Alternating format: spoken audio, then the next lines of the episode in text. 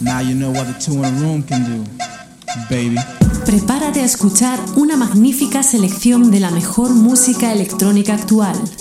Into the Room Radio Show te trae lo mejor del sonido de club. Una cita imprescindible con Víctor de la Cruz y Víctor del Guío.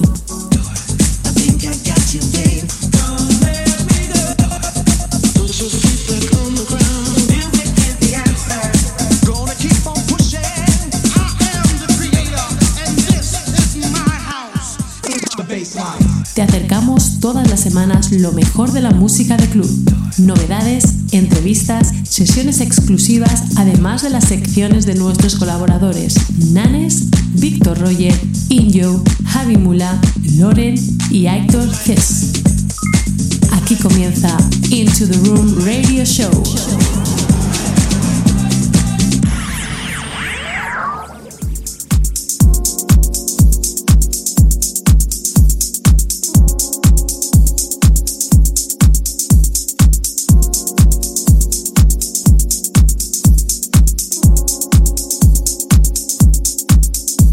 Hola, hola, ¿qué tal? ¿Cómo estáis? Bienvenidos por fin a la nueva temporada de Into the Room Radio Show, donde vamos a dar comienzo al programa 235. A partir de ahora me va a acompañar Víctor Erguío en cada una de las nuevas ediciones. Hola Víctor, ¿qué tal? ¿Cómo estás? Hola, ¿qué tal? ¿Cómo estáis? Pues muy bien, aquí comenzando la nueva temporada que ya teníamos muchísimas ganas. Ahora sí que podemos decir eh, que el programa es Into the Room, porque ahora estamos los dos aquí eh, en, en, la room, ¿no? exactamente, exactamente, que bueno, como muchos habréis visto en las redes sociales, eh, ya hemos dicho que va a haber un antes y un después, y la prueba la vamos a tener hoy, ¿no, Víctor? Así es, hoy el programa va a ser algo diferente, donde nos acompañará dos horas el gran Miguel Vizcaíno. Nos hablará de su vida profesional y personal, además de toda su trayectoria en la radio. Aquí comienza una edición más de Into the Room Radio Show. ¡Comenzamos!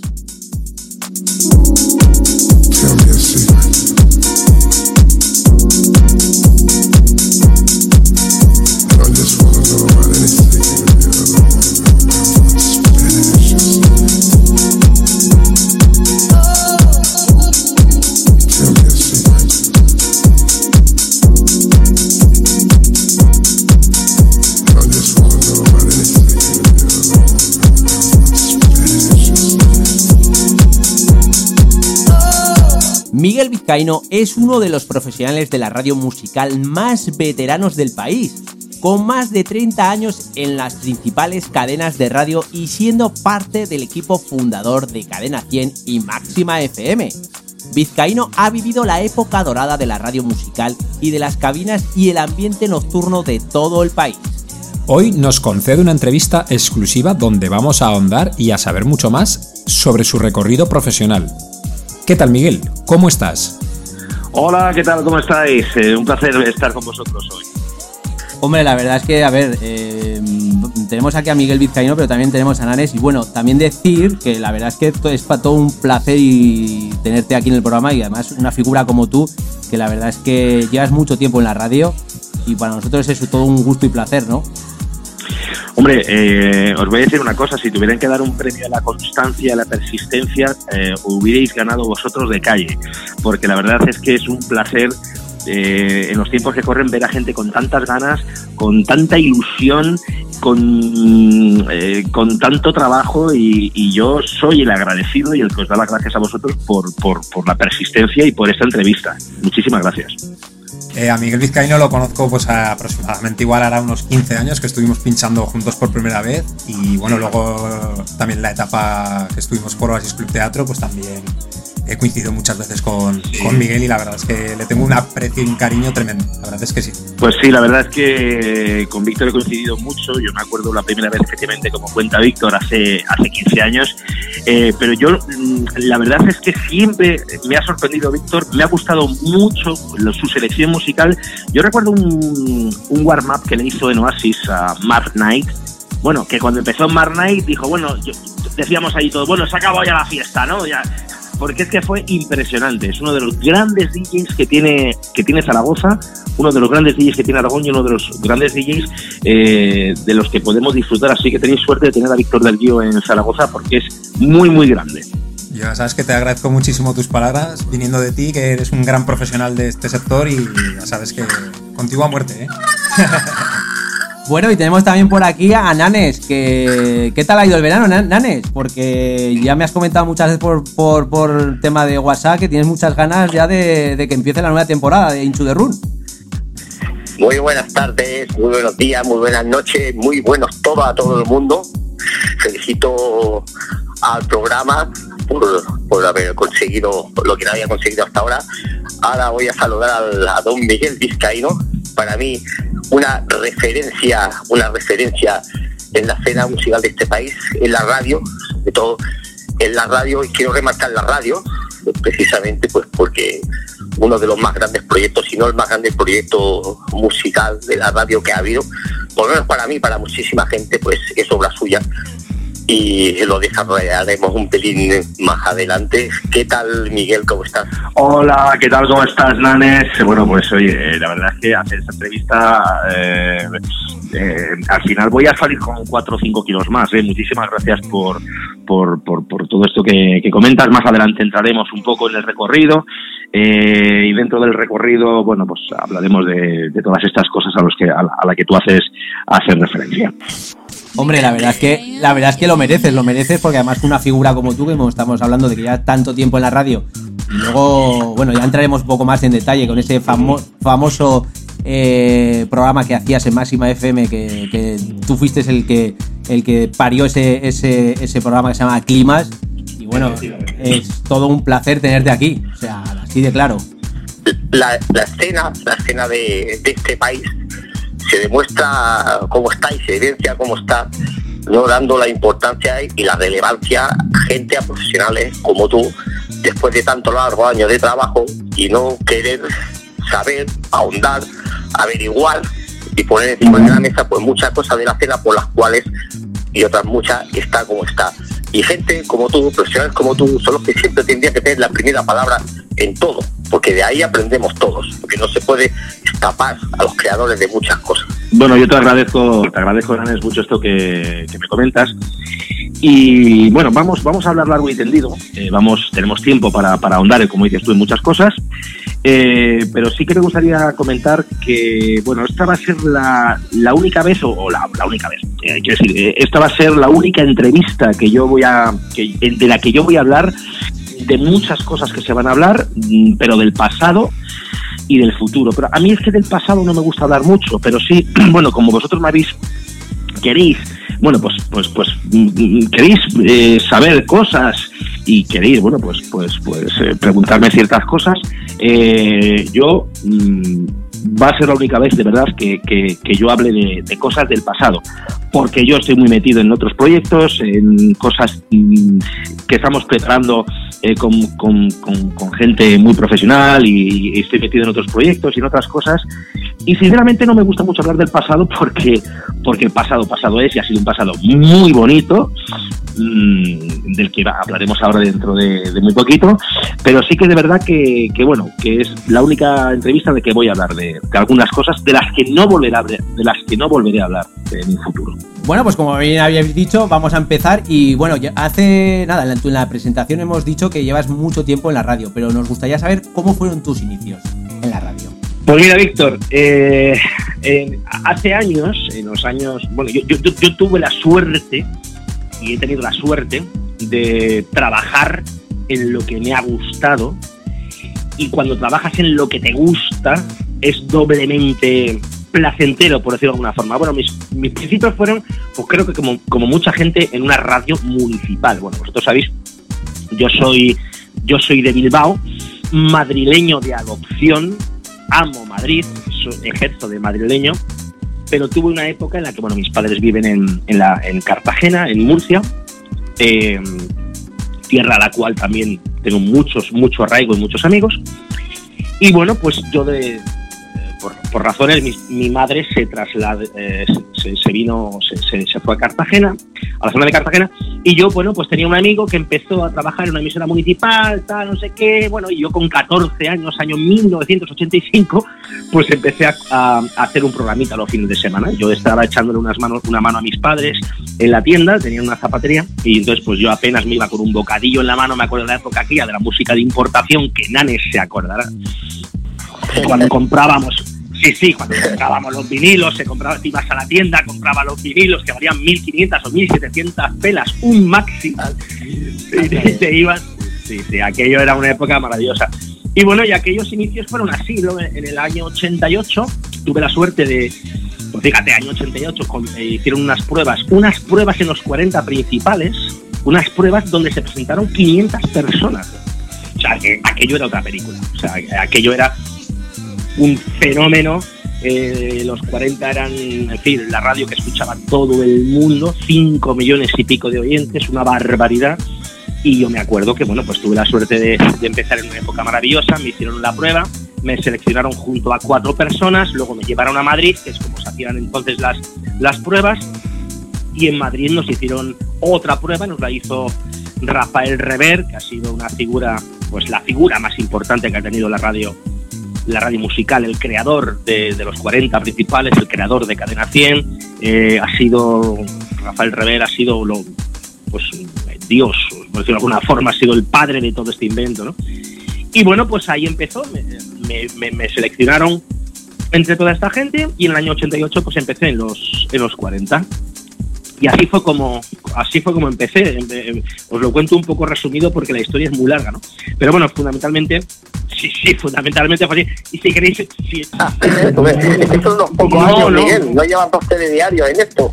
No, no. Nada, es ¿eh? que claro, es que las cosas han cambiado mucho, ¿no? O sea, antiguamente cuando te hacían las pruebas, o sea, eh, las pruebas yo me acuerdo que me las hizo otro de los que para mí ha sido y siguen activo, Jorge Plané, a- en Cartagena, y las pruebas eran que tú te sentabas, te ponías, eh, o sea, imagínate que tú vas un- en- uno detrás de otro, ¿no? Venga, que pasa el siguiente, y tú pasas allá al estudio y te ponían, te, te daban un taco de cinco o seis mm, singles de esos discos pequeñitos, las portadas te las daban, te hacían leer una noticia del periódico y luego te decía, venga, uno detrás de otro, te ponían el disco y te saltaban un disco, otro, otro, otro, otro, y tú tenías que improvisar. Eso era improvisación, improvisación pura y dura. Ahora, pues fíjate, eso ya ni, ni, se conocen esas pruebas, ¿no? Pero en aquel entonces hacía así. Eso te- tendría que unas pruebas así, salvando las distancias, como cuando, por ejemplo, has dicho tú que comprábamos los, comprábamos los vinilos, que hacíamos con la, con la aguja, el principio, 5 segundos, el medio, 5 segundos, y al final Sí. 5 segundos. O sea, entraba y ahí, Pues más o menos pim, así. pim, pim, ¿no? Efectivamente, efectivamente. Era una, ponías así y decía, venga, habla, pum. Y luego cuando habías terminado de hablar, pum, te cambiaban, te cambiaban al siguiente y te cambiaban así cinco o seis discos.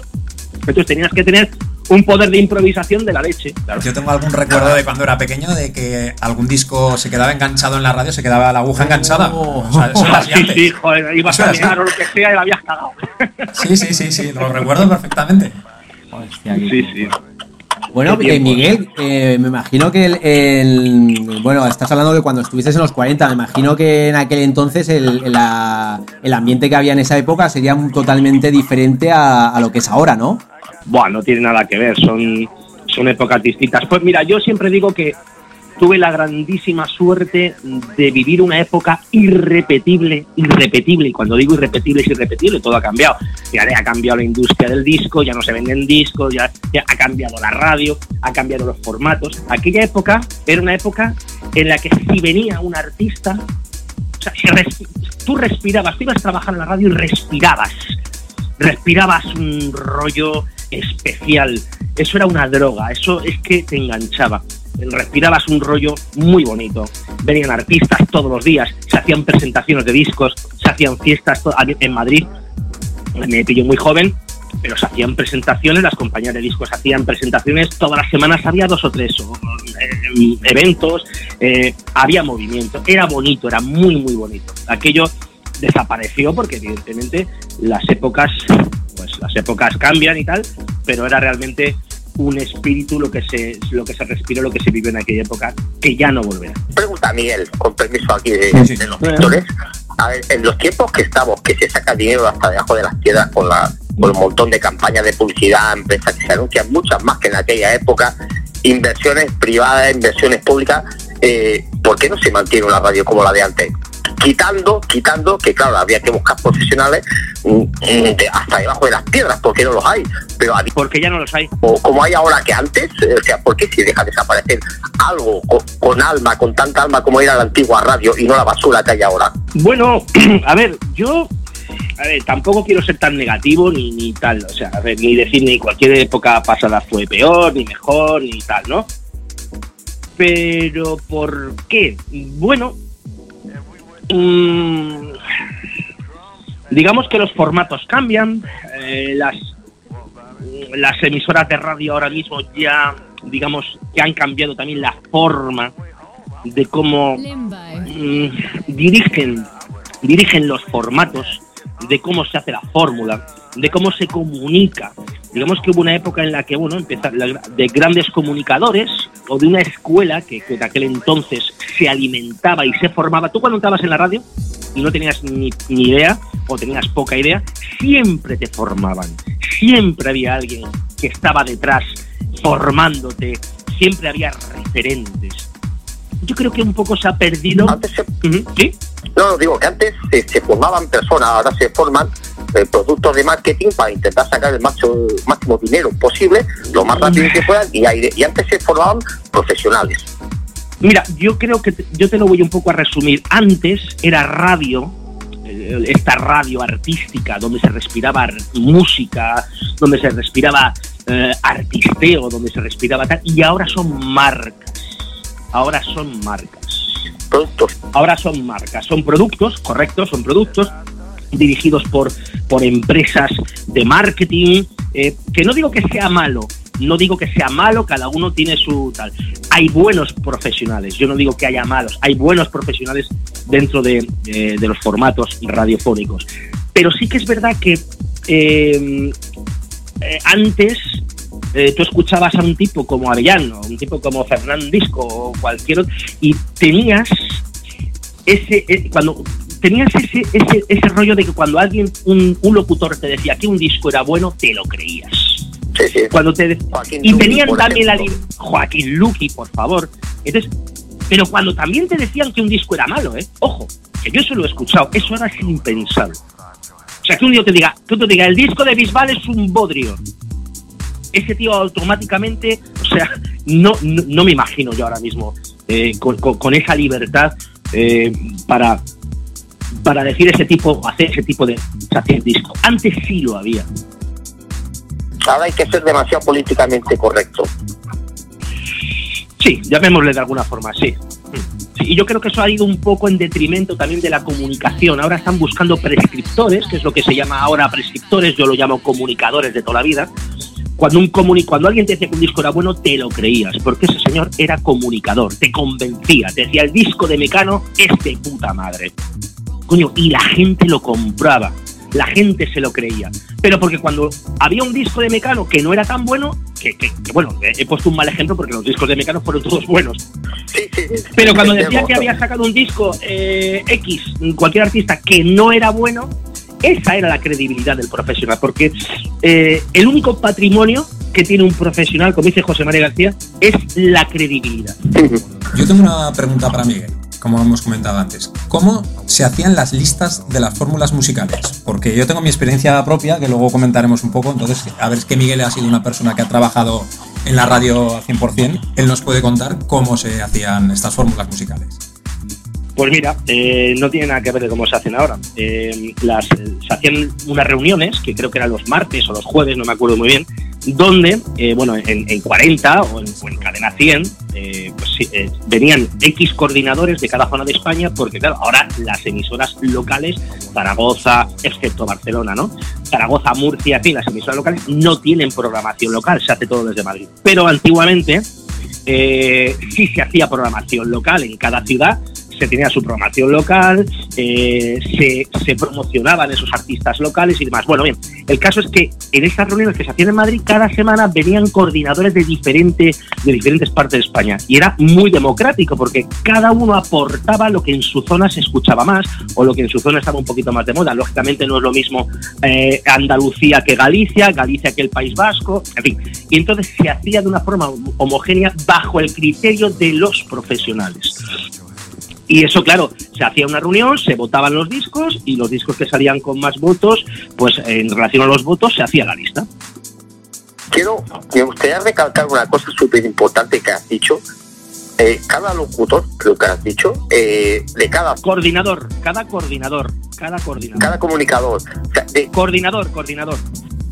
Vale, decía lo que se escuchaba en su zona. Eso es importantísimo, porque no tiene nada que ver o a mucha distancia, de la escena de Galicia, con la de Gerona, con la de Valencia, con la de Lugo, tiene absolutamente nada que ver. Tú lo puedes repartir lo mismo para todos. Eso me parece importantísimo y te digo totalmente como bien has dicho tú.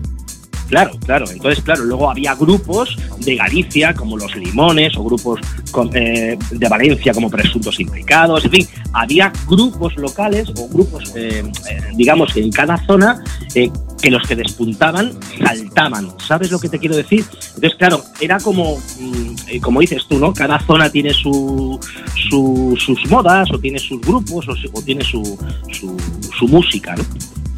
Además, Además es un poco curioso lo que comentas, Miguel, porque, a ver, eh, una cosa era lo que eran las radios y otra era lo que eran los recopilatorios de música, que me imagino que Víctor del Río se refiere a que, por ejemplo, tenías temas que salían, por ejemplo, estamos hablando de matiné. Exactamente. Mm, yo estoy hablando, a ver, yo estoy hablando, es que estos son dos cosas distintas. Yo estoy hablando de cómo se hacían las listas en los 40 en Cadena 100 y en la Radio Fórmula. Ya recopilatorios, eso es otra historia. A eso me refería, que por ejemplo había temas que se escuchaban, salían en muchos recopilatorios, pero claro, en esas listas no salían esos temas. Bueno, porque cada compañía de discos barre para su casa, claro. a nosotros un poco lo que nos pasó a, Sí, a nosotros lo que nos pasó, ya sabes que yo hacía discos con Santivia, hacíamos discos en vinilo y tal, entonces sí. hubo alguno de ellos que salió en recopilatorios de matiné, se pincharon mucho pues en Valencia, Barcelona. Sí, pero estás hablando de los 2000 ya, ¿no, Víctor? Eh, sí, sí, correcto, correcto. Vale, vale. Entonces ya era, otra, era, otra, película ya. ¿eh? Entonces eh, nuestro socio que teníamos en el sello eh, se puso en contacto con varias emisoras de radio, entonces para, para saber por qué no sonaban nuestros discos en, en, las bueno, pues, radio. Pues te, voy a, te voy a despejar la duda, muy fácil. Cuando una compañía de discos saca un recopilatorio, eh, blanco y negro, cualquiera, ¿vale? Eh, de ese recopilatorio es la compañía la que marca los objetivos, que se llama, de dicho recopilatorio. Es decir, el que tu disco vaya o tu tema vaya en un recopilatorio, mm, si no considera la compañía que es de los que tiene que sonar en la radio, eh, hablo de radio fórmula, no te hablo de una radio local de... Mm, ¿Sabes? Eh, es la compañía la que dice, de este recopilatorio, objetivo es A, B y C. Y entonces son ellos los que marcan los temas que tienen que sonar o que los que presentan, digamos, a la reunión eh, de la radio. Eh, ¿Cómo compaginaste tu trabajo en la radio con la de DJ? ¿Y cómo entraste en las cabinas en la época de la vieja escuela? Cuéntanos un poquito cómo pues mira, DJ. Pues en aquel entonces eh, estaba muy ligado, estaba más ligado que ahora, ¿no? yo, bueno, en, en Cartagena y, Jorge Plané, que ha sido un tío que ha sido uno de los grandes referentes, bueno, pues eh, traía música de importación inglesa y americana de una, de una distribuidora, distribuidora de Madrid, ¿no? Se llamaba JL Discos, una muy famosa tienda de Madrid. Madrid había dos tiendas, Level Records, JL. Bueno, él traía eh, vinilos de música inglesa y americana, de funky, house, imaginaros en, los en el 88, 89, 90, la de música que ha pasado por mis manos. ¿no? Entonces, en aquel entonces yo empecé con la afición, porque a mí me la despertó él, de todos estos vinilos, las cajas que venían a la radio de vinilos, eh, temas que venían que, que, que, yo me acuerdo, por ejemplo, CNC Music Factory igual vino con, con casi un año de antelación, en fin, y claro, esto lo vendíamos en las discotecas. Yo iba con la maleta, ¿sabes? A vender a, los, a, las, a, las, salas, a, las discotecas y demás. Y ahí empecé un poco a aficionarme porque él pinchaba en una discoteca y yo empecé a, a- yo me empecé a despertar el gusanillo. Yo quería también pinchar. Y entonces, pues, pues ahí empecé, empecé, empecé pinchando en bares, en pubs de la época. Y, bueno, y así fue un poco como empezó la cosa. ¿Que ¿Cómo se empezaba en aquel entonces? Muy fácil. Te ibas donde estaba el disjockey de la macrodiscoteca y esperabas a que se fuese a mear para ponerte medio disco. Sí, sí, sí, sí, sí. Es que me siento muy identificado con muchas de las cosas que cuenta Miguel, porque es que esto era así. O sea, es que todos hemos empezado así, es, es cierto. Era cierto. así, era así. Sí, Qué sí. bueno. Yo me acuerdo que había, había una discoteca en, en Cartagena y yo literalmente estaba como un clavo en la cabina que no, vamos, o sea, no me movía ni a la barra, esperando a que se fuese al servicio. Sí, sí, es así, es así. Bueno, qué bueno. Bueno, has, com- has comentado que bueno, has estado en los 40, pero también, has- como hemos comentado en lo, que es la, la intro, has estado también en cadena eh, 100. ¿Cómo ha sido tu recorrido en las radios musicales de España? Pues mira, eso fue, fue una aventura muy bonita. Eh, yo estaba en los 40 y bueno, Rafael Rever, que ya hemos comentado, he comentado que ha sido bueno, el creador de los 40, se fue a la COPE en una época, año 1992, a crear eh, Cadena 100. Y bueno, allá que nos fuimos mm, con él, un montón de, de gente de toda España, y aquello fue, pues fíjate, ver como he visto yo, eh, crecer o nacer, mejor dicho, mm, una cadena, dos cadenas de radio, cadena 100. Pues aquello fue, yo me acuerdo, tengo una anécdota muy graciosa, porque yo me fui a la zona de, bueno, yo estaba viviendo en la zona de Murcia, ¿no? Zona de Cartagena. Entonces Jorge, eh, Jorge eh, era el coordinador de, de Murcia y yo me quedé pues en la emisora de, Cartagena. Yo me acuerdo que el primer día que entramos en la COPE, pues imagínate, el primer día que, que se hizo Cadena 100, la primera semana, yo tengo una anécdota muy graciosa, que yo entré en la emisora de radio y me dice el director, eh, hola, tú eres el chico de Cadena 100, ¿no? Digo, sí, sí, soy yo y tal. Dice, bueno, pues Cadena 100 es eso. Y miro y era una caja de cartón que ponía lejía conejo y ahí estaba dentro, estaba todos los discos, o sea, metidos en la caja y dice, ya puedes empezar cuando quieras.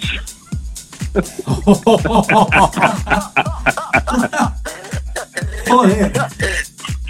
Y allí que me fui yo con la caja de lejía conejo, llamé a Jorge, que era el coordinador de Murcia, y dice, no me digas nada, haz lo que quieras. De todas formas, ¿cómo ha cambiado la radio, no? Eh, es lo que estás comentando. Madre mía. Sí, sí. Era una época pues con muchísimas anécdotas. Eh, yo me acuerdo, me acuerdo un concierto que montamos eh, de Cadena 100 en los Alcázares, precisamente, ahora que tristemente está tan pues tan de moda, ¿no? Por el tema de las riadas y tal eh, que han sufrido. Eh, yo me acuerdo en los Alcázares montamos un concierto de Tennessee y no sé qué ocurrió, no me acuerdo. El caso es que promocionamos. Me acuerdo que yo tenía un Seat Panda en aquel entonces y nos montamos eh, Jorge y yo en el Seat Panda, el coordinador y yo en el Seat Panda, y fuimos con un megáfono por todo el pueblo, como el, el, el río El Cuchillero, señora, ha llegado, ha llegado el afilador y tal. Bueno, pues esto era Tennessee esta noche, eh, con cadena 100. tal. Bueno, nos fuimos por todo el pueblo y todos los pueblos colindantes y llenamos el recinto. O sea, fue, sí, sí, fue una, una, anécdota que ahora sería impensable, ¿no? Pero sí, bueno, eso fue una de las anécdotas que me acuerdo y que, y que, y que bueno, es, es muy, muy gracioso. Yo, Miguel, tengo una preguntilla que además eh, también es a, título, a título personal, porque, a ver, eh, eres DJ y además también eres, has sido locutor de radio. Y habrás seguro que, Sí. bueno, bueno, no, seguro no, has puesto muchísima música, tanto, Sí. tanto de, de radio como, como de locutor, ¿no? o sea, como de DJ. Me imagino, o sea, me gustaría saber cuáles son tus referentes eh, profesionales, o sea, tus referentes musicales. ¿Referentes musicales o referentes profesionales en la radio? Bueno, referentes eh, en la radio y también me gustaría saber en la música también. Pues bueno, mira, yo mi referencia musical, mi referencia musical siempre ha sido la música negra, el funky, el R&B. Yo me acuerdo cuando en la época de los 90 yo me fui a Málaga, en esa época eh, del año 96, 97, 98. Yo me fui a Málaga, viví dos, tres años en, en, en Málaga, la Costa del Sol, y bueno, allí fue donde conocí el sonido R&B de los 90. Había un local que se llamaba Doctor Funk, que era un local emblemático, y donde eh, yo he visto pinchar al mejor DJ de música funky que yo he visto en mi vida ni veré. Eh, cuando todavía me acuerdo que, eh, que los CDs eran los Denon, no sé si os acordáis de esos Denon con botones gordos. Los denos de pantalla. Eso es, los Denon de pantalla. Y, el, y, y José Mari, que se llamaba el DJ, que era un tío con un feeling y una de- delicadeza que hacía magia con eso. Magia. Y, y ahí fue donde yo descubrí el sonido ese R&B. tal. Referencias musicales, pues siempre ha sido el funky, el R&B, el house, por supuesto, siempre, y la música y la música house negra dentro de todas sus variantes. Referencias en la radio, referencias profesionales. Para mí fundamentalmente han sido tres personas que a lo mejor, pues bueno, la mayoría de la gente que nos está escuchando eh, pues no han oído, pero ah, seguramente que si hay alguien que, nos, que me está escuchando, nos está escuchando, mm, eh, que, eh, que, que sí los conoce. Primero, Rafael Rever, por supuesto. Primero, Rafael Rever, por supuesto, porque, porque quien no. Vamos, Rafael Rever ha sido el padre de todo esto. 40 principales, cadena 100 y una forma de entender este, esta profesión, ¿no? Mm, y un gran tipo al que queremos todos. Segundo, por supuesto, Jorge Plané, que ha sido para mí un referente, que fue con el que yo, eh, ahora mismo Jorge todavía sigue en activo en Cadena 100, en COPE, y ha sido una persona de la cual yo he aprendido muchísimo y el cual me inculcó el oficio, el oficio de trabajar horas y horas y horas y trabajar por la noche y luego irte a la radio y luego vuelta a empezar y, esa energía yo creo que me la inculcó él. Y tercero, un, directivo de la COPE que para mí ha sido, pues bueno, definitivo, ¿no? Yo me fui a Málaga y allí él, él- él era el director de COPE Málaga, es Adolfo Arjona, un tipo con el cual yo aprendí muchísimo en dos años. Yo siempre digo que yo hice la mili en Málaga. Eh, yo aprendí mucho, es un grandísimo gestor y un gran profesional. Yo para mí esos han sido los tres profesionales o los tres referentes en mis 30 o más de 30 años en la radio. Te preguntaba por el tema del, del tipo de música, porque bueno, sé que nos has traído unos temas que nos vas a presentar. Vamos a- Sí, claro, claro, por supuesto. y, Sí, que sé- llevamos aquí rajando. no va a ser todo hablar, por supuesto Claro, que no. supuesto, sí. Sino también, pues bueno, disfrutar de, de- de esa música no tuya, que además, bueno, pues también hace un poquito referente a lo que es también ese famoso eh, programa que tenías en Máxima FM, que se llama Climas, que luego más adelante hablaremos tranquilamente. Sí, por supuesto. Y pues eso, me gustaría saber un poco qué, nos, qué temas nos has traído para nuestros oyentes. Para Pues mira, mm, os voy, os he traído unos cuantos temitas, unos temitas, eh, bueno, un poquito de todo, un poco, un poquito el rollo más mío soulful y tal, pero también un, un- un rollo que eh, por el que estoy apostando ahora en mi nueva fiesta, de la cual hablaremos después, eh, y es este tema de que ha sido el tema número uno este verano en Ibiza, el track de la temporada, la remezcla de Purple Disco Machine de este Joyce de Roberto Surazo. Qué bueno, qué bueno. Pues nada, vamos a dejar un ratito que escuchen y disfruten nuestros oyentes de dicho tema y luego seguimos con la entrevista, ¿de acuerdo? Ok.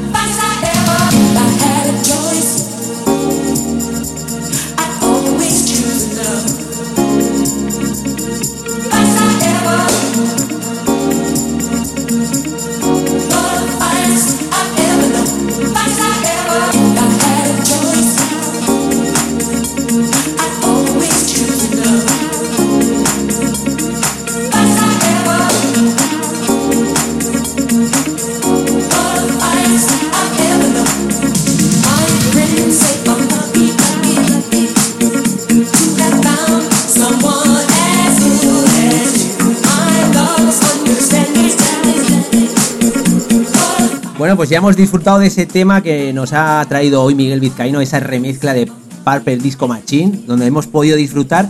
Y bueno, hemos dicho que antes de, de, de escuchar dicho tema íbamos a hablar del tema de Máxima, así que la verdad es que tengo ya ganas de que llegara este momento para, para saber tu opinión, Miguel, de todo lo que ha pasado en Máxima FM y bueno, pues, mm, vamos a entrar en lo que es el capítulo de, dicha emisora de radio y cuéntanos cómo se gestionó esa cadena de radio que llegó a ser número uno y cómo vivisteis esos momentos dulces que, llegaron.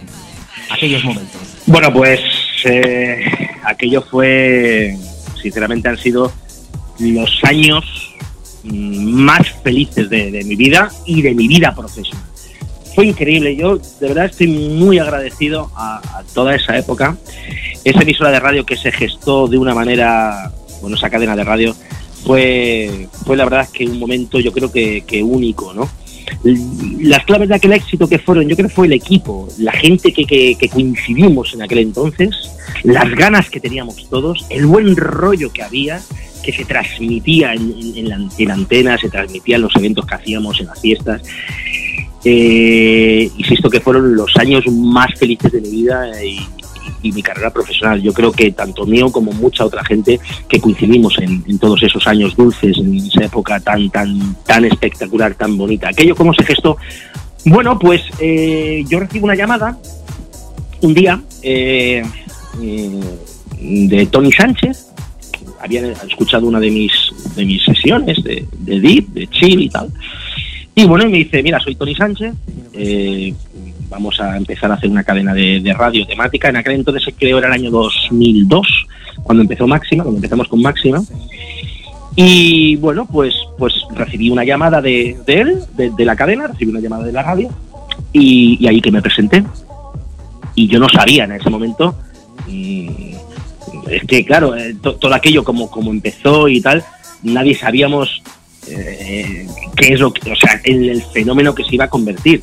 Eh, pero te puedo asegurar que aquello, aquellos comienzos fueron, fíjate que antes hablaba de cadena 100, pero esto supera muchísimo, ¿no? La, los comienzos de cadena 100. Máxima ha sido para mí como, no sé, no, sabría decirlo, hablo con muchísimo cariño de, Máxima FM.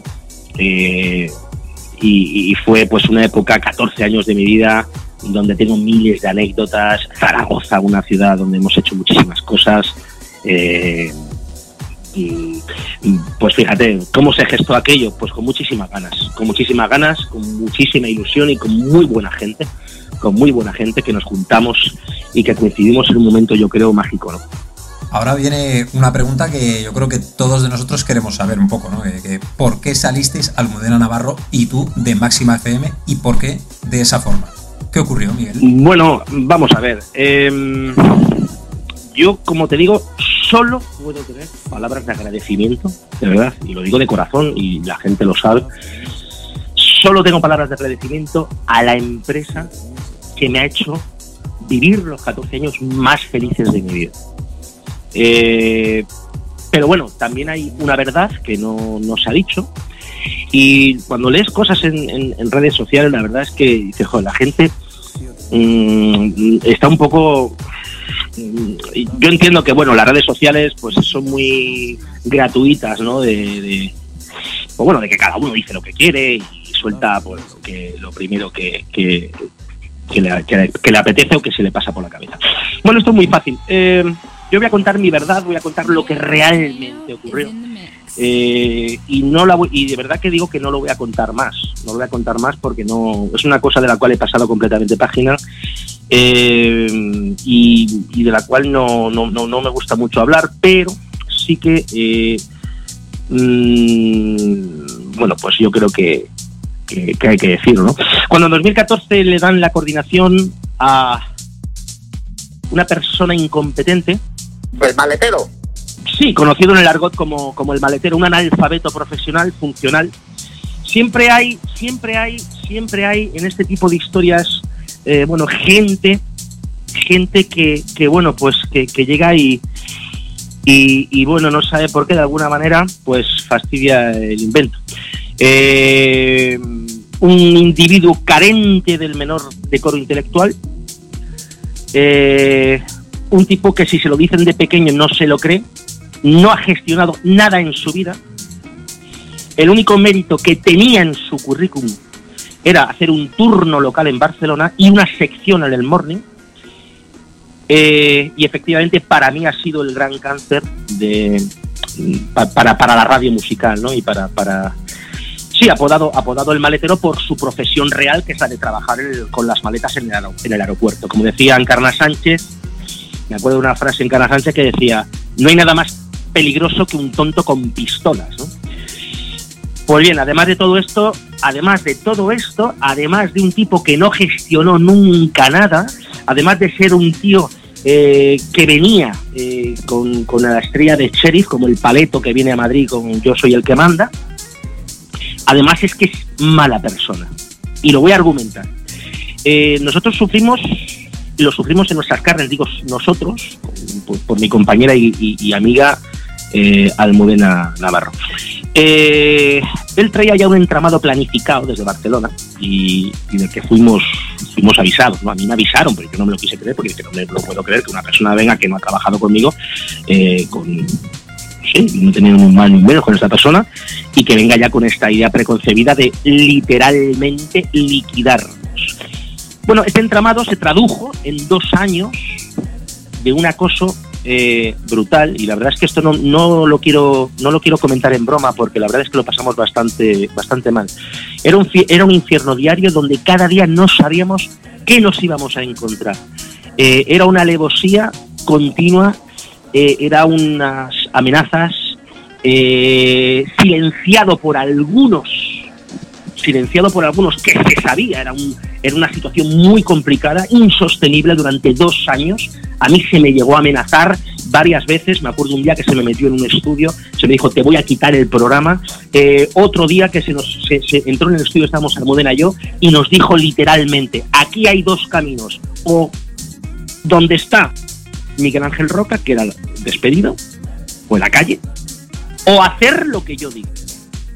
Este es el, individuo, el juntaletras, este soplapitos al que le dieron el poder, que no tiene la culpa a la empresa. Repito, yo a la empresa solo le tengo palabras de agradecimiento, pero la idea era mancillar nuestro currículum y con una guerra continua, diaria encubierta y con un acoso a una compañera, a una mujer como era Almudena, Almudena Navarro. Eso fue lo que ocurrió. Amenazas diarias, mails diarios, reuniones, reuniones en despachos diciendo hay que echarlos y así todos los días le llegamos a coger miedo a ir a trabajar. Sabíamos, es una situación muy difícil, yo de verdad que lo cuento ahora y repito, no lo voy a volver a contar más. No me gusta contar esto. Pero fue una situación... Y... Dime. Eh, Dime. Miguel, ¿y por qué con este susodicho, por qué con don José? El maletero. Sí, no se hacía nada al respecto. Eh, ¿Cómo es que lo dejaban campar a su, a su ancha de esa manera? ante, ante vosotros, que erais los creadores de eso y el alma mater, como se ha visto con el tiempo, los que no lo sabían, hacemos mucho que sí lo sabíamos, como lo dejaban campar a, su hacha de, esa manera, o sea, destrozando un producto, y más que destrozar un producto, amargando la existencia y las vidas personales y la salud, yo lo sé. Fue, mira, fue una situación, mira, fue una situación, yo cuando hablan del, del bullying en el colegio y del acoso laboral, a mí, como cuando hablaban del moving y tal, nadie que no ha pasado por eso sabe lo que realmente se pasa. De hecho, o sea, eh, nosotros le llegamos a coger miedo a ir a trabajar, no queríamos ir a trabajar. Yo me, me levantaba con presión en el pecho porque yo sabía que había que iba, era un acoso y derribo diariamente. Después, y no voy a decir nombres, me lo han confirmado directivos que ya no están ahí. Directivos que ya no están ahí. ¿Perdón? Cuando han salido, lo han confirmado. Correcto. Directivos que no estaban ahí, después han salido y me han dicho, hemos comido juntos o tal, y eh, en fin, y me han contado ciertas cosas. Era una situación muy, muy complicada. Eh, sabíamos que iban a por nosotros, pero claro, es que esto es muy difícil de demostrar. Cuando se, eh, a nosotros se nos hizo un daño personal y psíquico completamente irreversible. Eso se quedará para siempre. Eh, nosotros hemos pasado página, tal, llevamos nuestra vida, nuestros proyectos, nuestras cosas, pero, repito, es una situación muy complicada. Hemos vivido muchos episodios de risas máxima, pero también de lágrimas literales.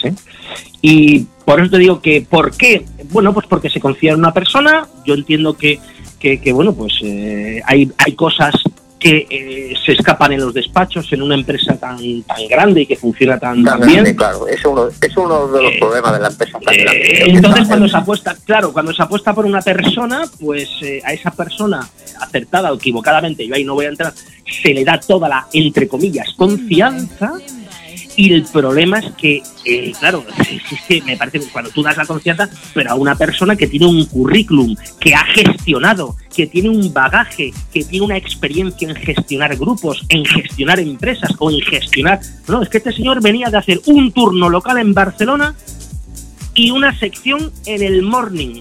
Ese era su currículum. Claro, y le, dan la, y le dan la llave del piso, y le dan la llave del piso, haz con el piso, haz con la casa, con el chalet, lo que quieras. Ese es el problema es que Miguel, los que lo conocemos, o sea, no nos explicamos, o sea, a día de hoy, mira que han pasado años, como una persona con cero talento, cero iniciativa y cero profesionalidad pudo llegar a un cargo así. Bueno, algunos sí no lo explicamos, pero eso sí que no lo vamos a decir antena, ¿no? Pero, o sea, es que... Dime, dime.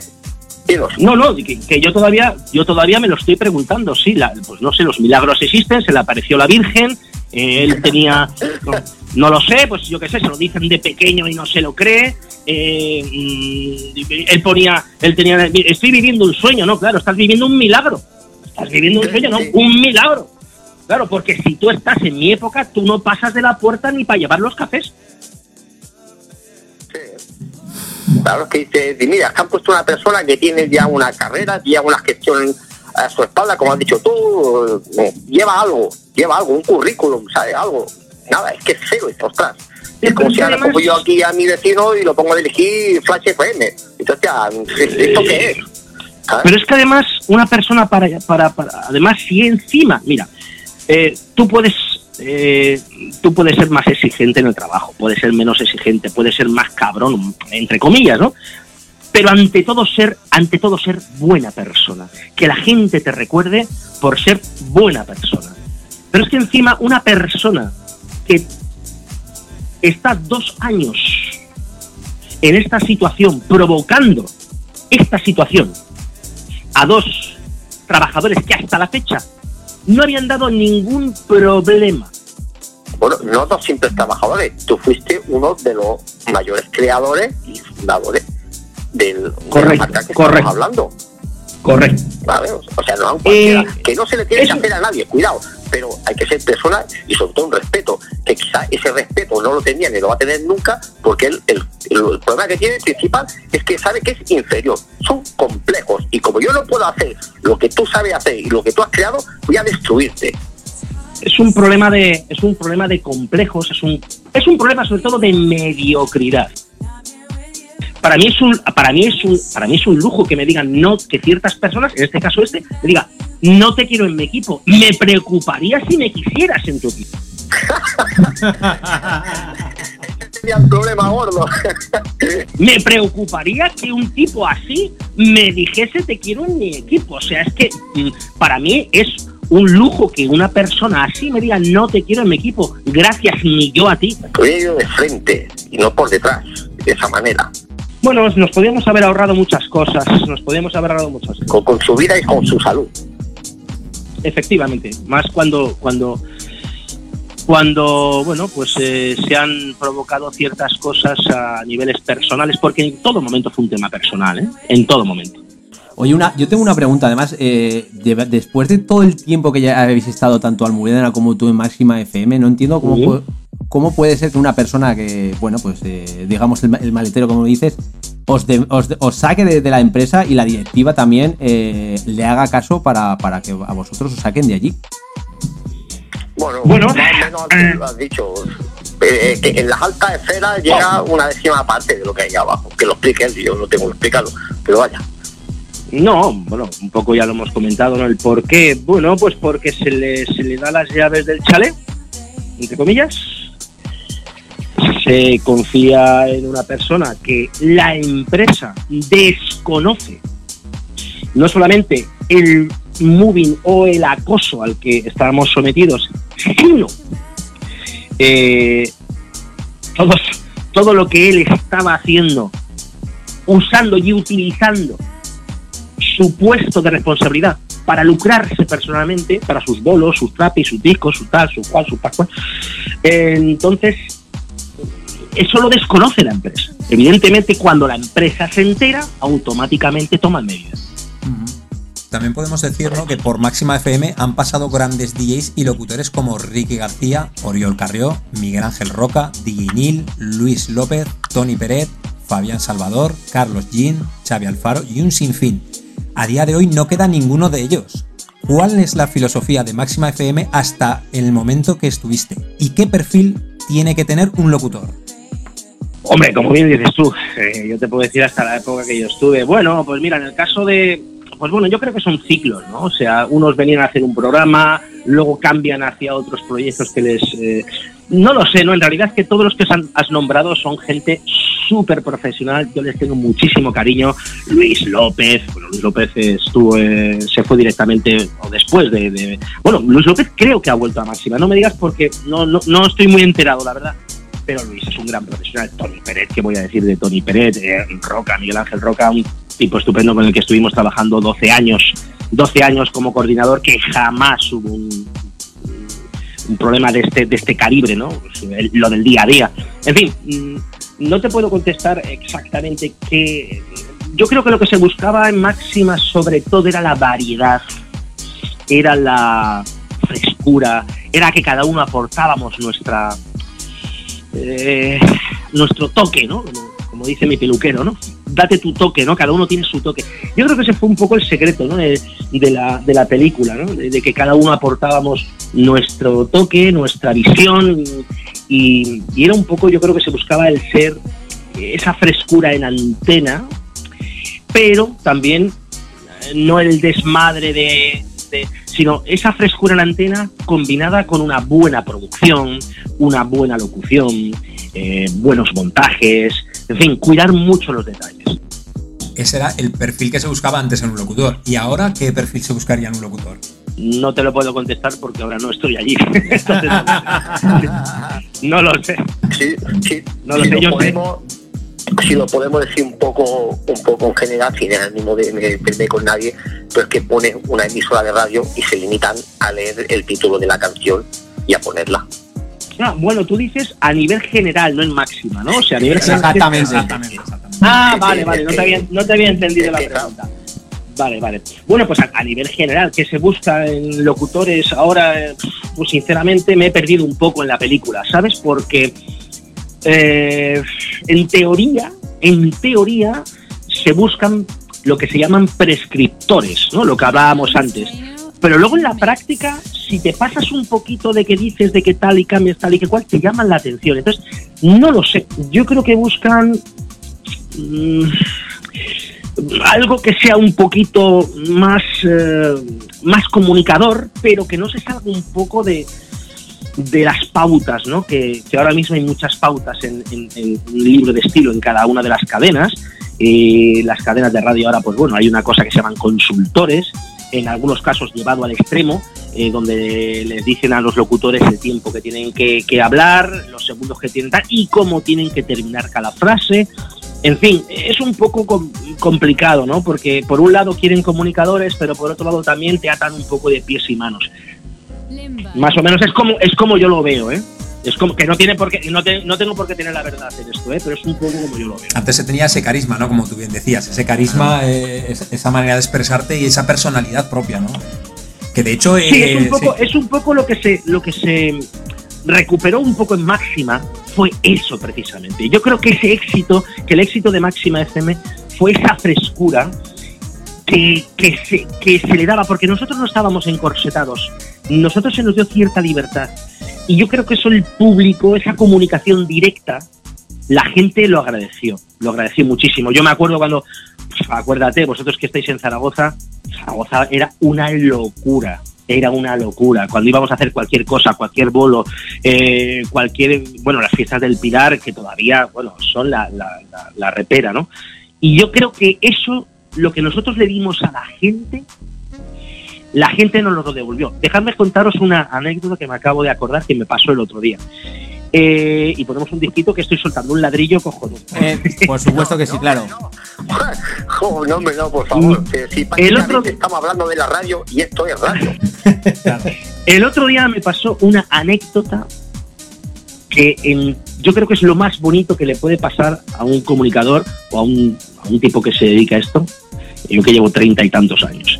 El otro día me llama un amigo, ¿vale? Y me dice, Miguel, estoy con una persona eh, que dice que era oyente tuyo de Clímax y que gracias a él le salvaste la vida. Me lo pasa por teléfono y el chaval me dijo, mira, yo estaba en la UBI, me dieron por muerto. Yo estaba completamente con un pie más para allá que para acá. Y pedí que a las 4 de la mañana me trajeran una radio y unos auriculares y me, la- me lo pusieran. Gracias a ti recuperé las ganas de vivir, a tu música. Gracias a ti me recuperé. y el chaval se emocionaba y echó unas lágrimas. Y, y en ese momento dices, tío, qué cosa más bonita, ¿no? Me han dicho, es que tu música, tu, tu energía, lo que tú me transmitías con tu estilo de música, me daba ganas de vivir. Y digo, coño, digo, eso es, pues, pues fíjate, ¿no? El chaval emocionado y yo pues me quedé porque no sabía ni qué decirle. ¿Qué le vas a decir? Pues oye, pues... eh, No, yo es que yo es que creo que tú como estás dentro y tú has sido el que lo ha hecho, yo es que creo que realmente tú sabes que la dimensión, te puedes imaginar la dimensión que cogió ese programa contigo, pero es que yo creo que realmente eh, exteriormente eh, no te imaginas hasta, hasta dónde llegó ese programa. Es que es una animalada. Quizás tú porque Yo creo que yo- lo yo de otra manera, pero es que yo para mí, lo puedo decir, te lo he dicho a ti muchas veces personalmente, o sea, yo es lo mejor que he escuchado en la radio en toda mi vida. Y llevo enchufado a la radio desde los 16 años, tengo 47. No ha habido nada igual, ni nada que se parezca, ni lo habrá, porque el clímax es tuyo. Y si alguien puede hacerlo otra vez, ese eres tú, nadie más. Como ha quedado Bueno, pues- de otra manera. Yo te lo agradezco, luego si quieres entramos a hablar un poquito del tema, pero eh, sí, eh, yo no era consciente, yo, yo creo que yo tampoco era consciente de... Sí, yo me acuerdo que, eh, acuérdate Víctor del Guío, que cuántas veces me ha dicho Santi bien Zaragoza, tío, es que termino la sesión de Oasis y me siento en el coche y es que tal. Pero es que ibas a Vigo o ibas a pinchar a cualquier parte del país y todos los disjockeys, la gente que curraba por la noche, todo el mundo te escuchaba, ¿no? yo no era muy consciente tampoco de la de, de- yo no tampoco me creo que haya hecho algo exageradamente tal simplemente bueno pues pues aposté Sí, sí, lo, sí lo has hecho, sí lo has hecho. Sí, sí que lo ha hecho. de Vigo y el del otro, del otro lado, aquí Gerona, mis amigos, mi, mi entorno, mis conocidos, yo mismo, de, de- de un sitio a otro, lo primero que hacía en vez de meter la cinta o el CD, era poner el programa. Y como yo, muchísimo. Lo hemos hecho todos, de es. España. Es que es único lo que has hecho. yo yo te lo agradezco esto es como el que dice bueno soy cocinero y, y yo he hecho este arroz con pollo dice no si está buenísimo. Coño es que lo he hecho como me sale pues esto es un poco parecido no claro Otra cosa también es que además eh, el Climas era un estilo de música que además eh, no se había puesto mucho en las radios, eh, sobre todo en, en radios nacionales. no se había puesto nada, no había, no había un referente, no había un programa como este. Exacto. Luego, si queréis, hablamos de cómo, cómo se gestó Clímax y cómo, gracias también a la libertad que a mí me dieron, ¿eh? O sea, a mí en Máxima siempre me han dado una libertad espectacular. Y yo creo que, bueno, pues era un poco también el secreto de- del éxito del programa. Bueno, pues entraremos dentro de, de- dentro de un ratito en el, en el tema de Climas y bueno, pues mm, ¿qué nos has traído? ¿Qué temas vamos a poder Pues mira, escuchar? hablando de Clímax, venga, vamos a poner un toquecito especial. Mira, hay un tema de eh, Joy Malcolm, que es una vocalista, con el remix de Café 432 y eh, este tema que se llama Sunshine, que es un tema muy soulful, pero muy, muy chulo. De hecho, es un tema que hemos hecho en directo, los contaré con la cantante con la que estoy trabajando y el proyecto que tenemos. Y este es un pedazo de tema estilo Climax, ¿no? Por decirlo de alguna forma, de Joy Malcolm con el remix de Café for Pichu. Pues nada, vamos con él.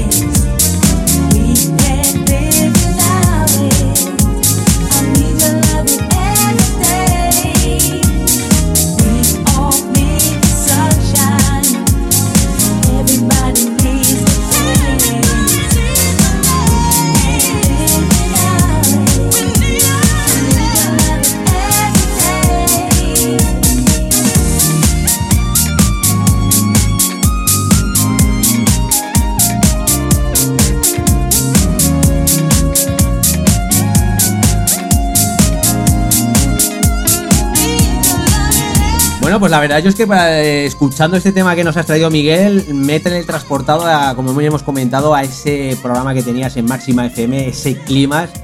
Y la verdad es que qué, buen, qué buenos recuerdos, la verdad, qué buenos recuerdos. Pues sí, la verdad es que sí. Bueno, entramos un poquito más en detalle de lo que es eh, Máxima FM, porque además creo que hace más o menos un año muchos que sintonizaban Máxima FM descubrieron de repente de la noche a la mañana que Máxima había desaparecido y en, su, lugar sonaba lo que era Cadena Ser. Desde algunas redes sociales, eh, bueno, pues culpaban a lo que es el grupo Prixa de que querían ampliar un poco lo que era la cobertura de, dicha emisora de radio, ¿no? Cuéntanos y además en exclusiva por qué no se ha sabido nada nunca del motivo real de todo esto y por qué cerró prácticamente Máxima FM anunciándose después un nuevo proyecto exclusivamente online. Bueno, vamos a ver. Eh, entramos en un tema mm, que es interesante mm, porque, mm, a ver, yo he estado leyendo muchas cosas en foros, en redes sociales, que la verdad es que no tienen ni pies ni cabeza y que no es verdad. Vamos a ver, el grupo Prisa es una empresa. Como toda empresa, eh, quiere resultados. Eso es lógico. Entonces, ¿qué es lo que ocurre? Eh, bueno, pues ocurre que este señor, cuando coge, hablamos del señor maletero, el de las maletas del aeropuerto, coge la coordinación, ahí están los gráficos, hace poco creo que se, que se publicó un gráfico desde el año 2014, ¿vale? Eh, empezaron unos boquetes en el EGM de 100.000, 80.000 menos, 70.000 menos, menos, menos, menos, menos. En dos años se había cargado la cadena de 800.000, casi un millón de oyentes. Eso tiene un responsable. Es que a mí me hace mucha gracia. No, es que el grupo Prisa, no señor, aquí tiene que haber un responsable. Como en cualquier sitio. ¿Quién es el responsable? Nadie ha preguntado. ¿Quién es el responsable de, esta, de este desastre? Pues señor... A eh, que preguntar, preguntar. Con toda la gente que ha chupado y ha engrasado con bolitos para aquí, bolitos para allá y dinero y comprando. Sí, ¿Quieres que abra la boca, Miguel? Si ya todos tienen engrasados. No, no, yo me refiero, yo me refiero a las redes, a las redes. Te doy y cuando pase algo calladito que ya vendrá otra. ¿Quién va a abrir la boca? Nadie. Nanes, yo me refiero a las redes sociales, a la gente de fuera. Sí, sí, a eso mismo, a eso mismo la gente de fuera, los oyentes, coño, el grupo Prisa ha cerrado tal, el grupo... No, el grupo Prisa, señores, no es el responsable de esto. Aquí un señor responsable que se le dieron las llaves y que en dos años destrozó un trabajo de 14 o de 15 o de 16. Nadie pregunta por quién es el responsable de esto. Aquí hay un señor. Aquí hay un señor responsable que desde el año 2014, vean ustedes los gráficos, boquetes en el EGM de menos 70.000, menos 50.000. Pero la cuestión es eh, que si las trolas aumentaran la presión cardíaca, este tipo habría muerto de un infarto. O sea, quiero decir, Hace tiempo de eso, hace tiempo. quiero, qui- quiero decir, se ha contado tanta mentira cuando eh, la persona eh, que debe mirar por los intereses de la cadena, mira por sus propios intereses, por sus bolos, por sus historias, por meter sus temas en la lista, los temas de los amigos, etcétera, etcétera, etcétera. Cuando una persona utiliza su puesto de responsabilidad para lucrarse personalmente, eso en política se llama corrupción. Porque estás utilizando tu puesto en beneficio propio. Entonces, si tú eh, en, en- en- en beneficio propio te importa un pito el, perjuicio de la cadena, pues en dos años, eh, y claro, cuando tienes una persona que es un auténtico incompetente, un tipo que es eh, eh, no ha gestionado nada, pues bueno, es como si yo me voy de cocinero al tatel. Eh, en fin, eh, pues bueno, pues, pues, pues hundo el chiringuito porque yo no sé cocinar. Puedo, puedo cocinar por lo que, lo que me hago en mi casa, ¿sabes? Pero no soy un gestor, no soy un, un profesional. Entonces, eso fue lo que, lo que ocurrió. Hay un responsable y hay unos números. Y ante esos números, usted tiene que responder. Lo curioso de todo esto es que encima dice que se ha ido él. Eso es falso. Eso es falso. Mira, cuando nosotros nos... Os voy a contar una cosa que no sabe nadie. Cuando nosotros nos, nos, nos despiden, nos echan, después de esos dos años, eh, mm, se aportó una documentación, esto no lo sabe nadie, eh, se aportó una documentación que la aporté yo y al comité de empresa.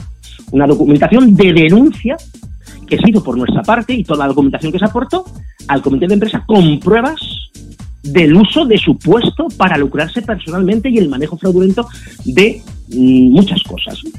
Entonces, claro, eh, cuando la empresa mm, pues toma conciencia de esto, pues toma medidas. Luego él puede decir que se ha ido porque no le gustaba el proyecto, pero eso es falso. No, no le gustaba el proyecto que, que él había hundido, ¿no? Supongo que Claro, claro, no, no, mire usted, yo, yo es que a mí esto ya no me gusta, lo he reventado, o sea, eh, eh, eh, he hecho, he utilizado esto para estar en todos los festivales y, y- y- y estar, o sea, y llenar mi cuenta corriente y ahora ya no me interesa. Pues no, señor, o sea, usted aquí hay un responsable.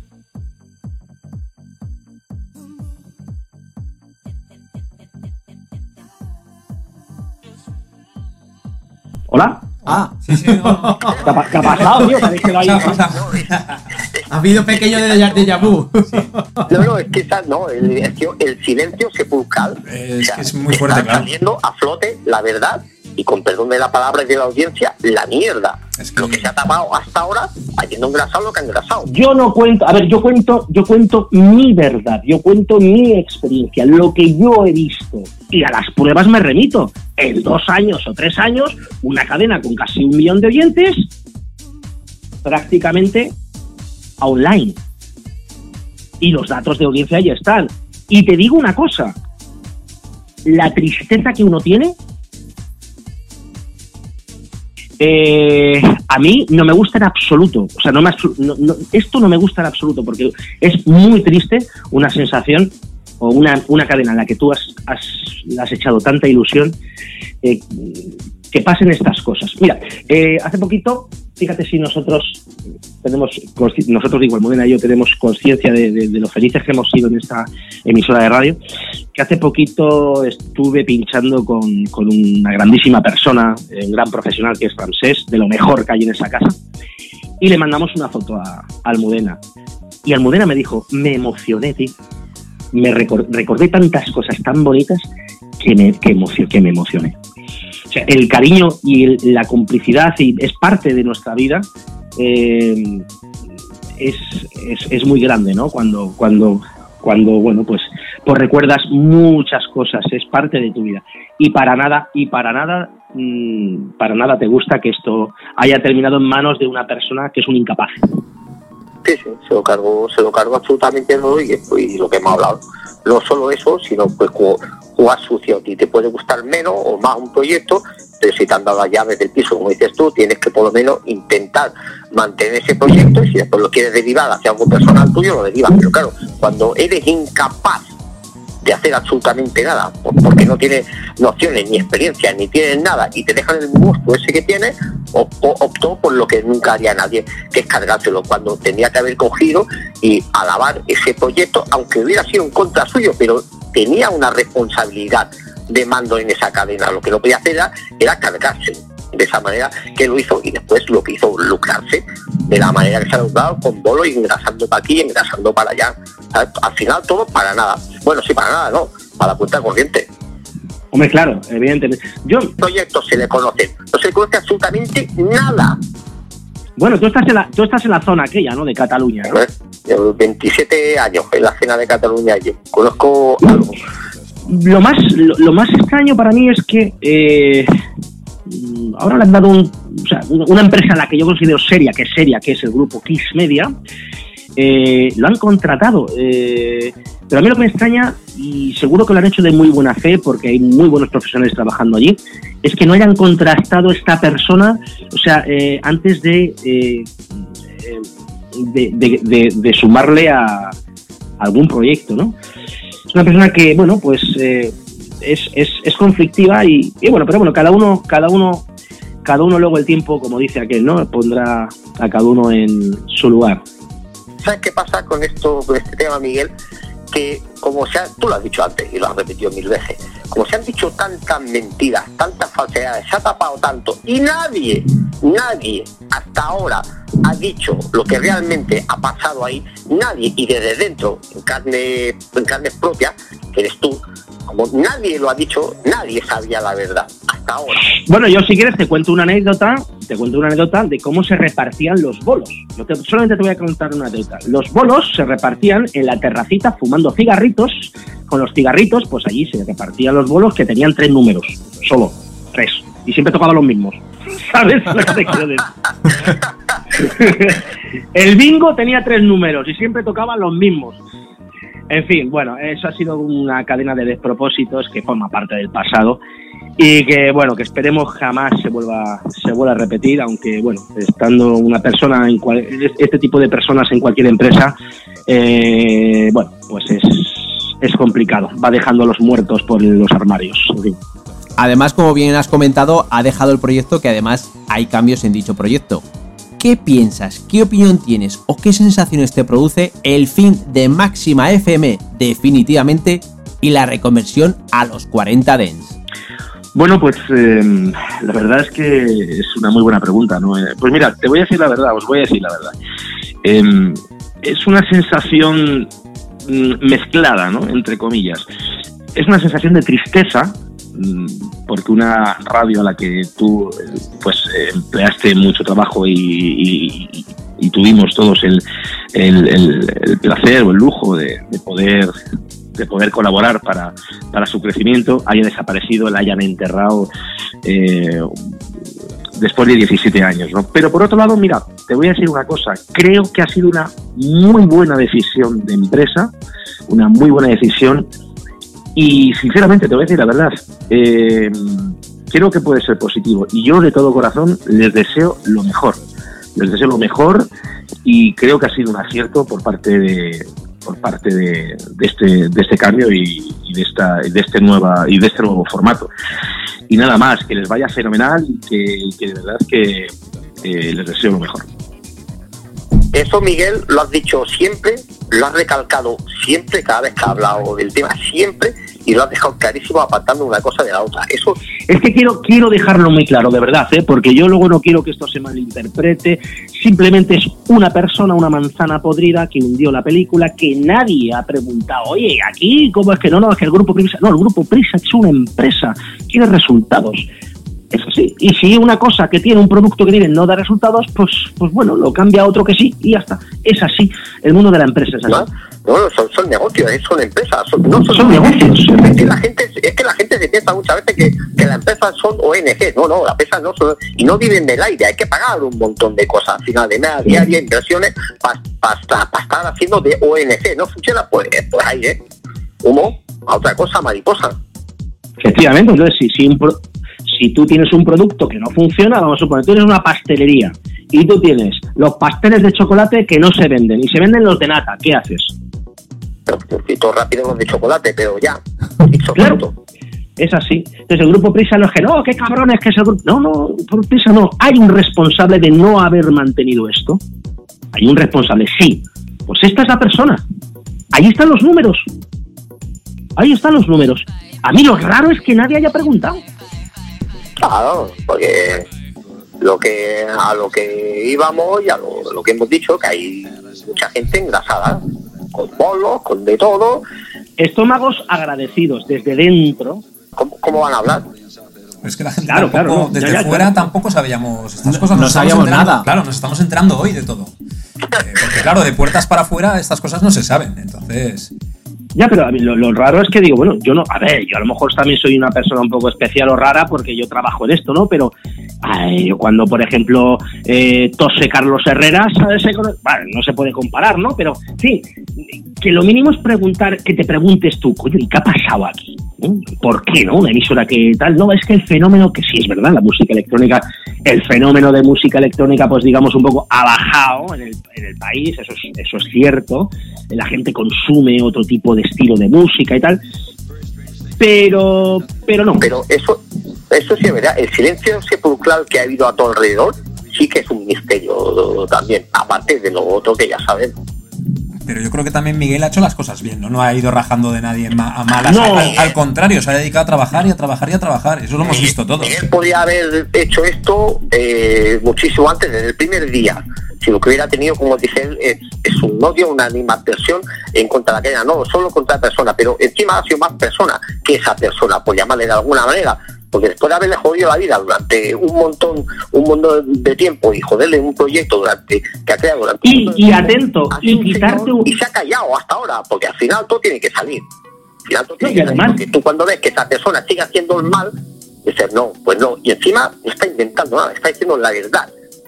Yo estoy contando la verdad, mi verdad que yo viví y que vivimos nosotros dos. Ahora, lo más grave de todo esto, lo más grave es que, mm, y ya voy a hablar a niveles de trabajo puro y duro, a niveles de trabajo puro y duro, a ti te quitan un puesto de trabajo. A ti te quitan un puesto de trabajo por deporte, por capricho, por temas personales. Y eso es lo que no se debe permitir jamás en ningún puesto de responsabilidad de ninguna empresa. Bueno, va- vamos a poder, mm, vamos a disfrutar de, otro tema que nos has traído. Vamos a, a recordar esos temitas que, que ponías en climas y luego seguiremos hablando un poquito más de este tema. Hablaremos, por supuesto, del programa de radio de climas y bueno, un poquito también de tus nuevos proyectos, ¿no, Miguel? Muy bien, claro que sí, por supuesto, claro que sí. Mira, vamos a pinchar un tema de una DJ que es DJ, que es vocalista y que, y que lo hace muy bien. Se llama DJ Rae con este temazo, que lo hace con Danims y que es uno de mis temas favoritos, de que me recuerda mucho al Deep House de los 2000. El tema se llama No Limits y esto es un tema 100% vizcaíno. Está mal que lo diga, pero es que sí. Pues nada, vamos a disfrutar de él.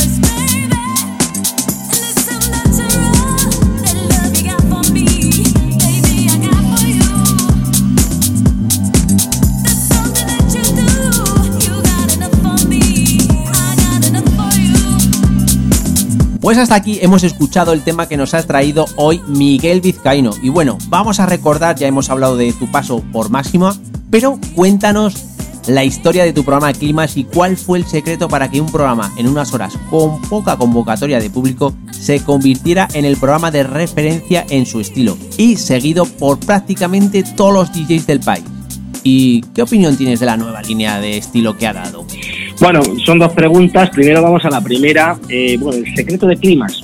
Mm, bueno, antes lo hemos dicho un poco, ¿no? O sea, cuando yo llegué a la emisora, eh, a mí me dicen de hacer un programa de chill out, eh, un programa de, Al principio eran tres horas, era de 4 a 7 de la mañana.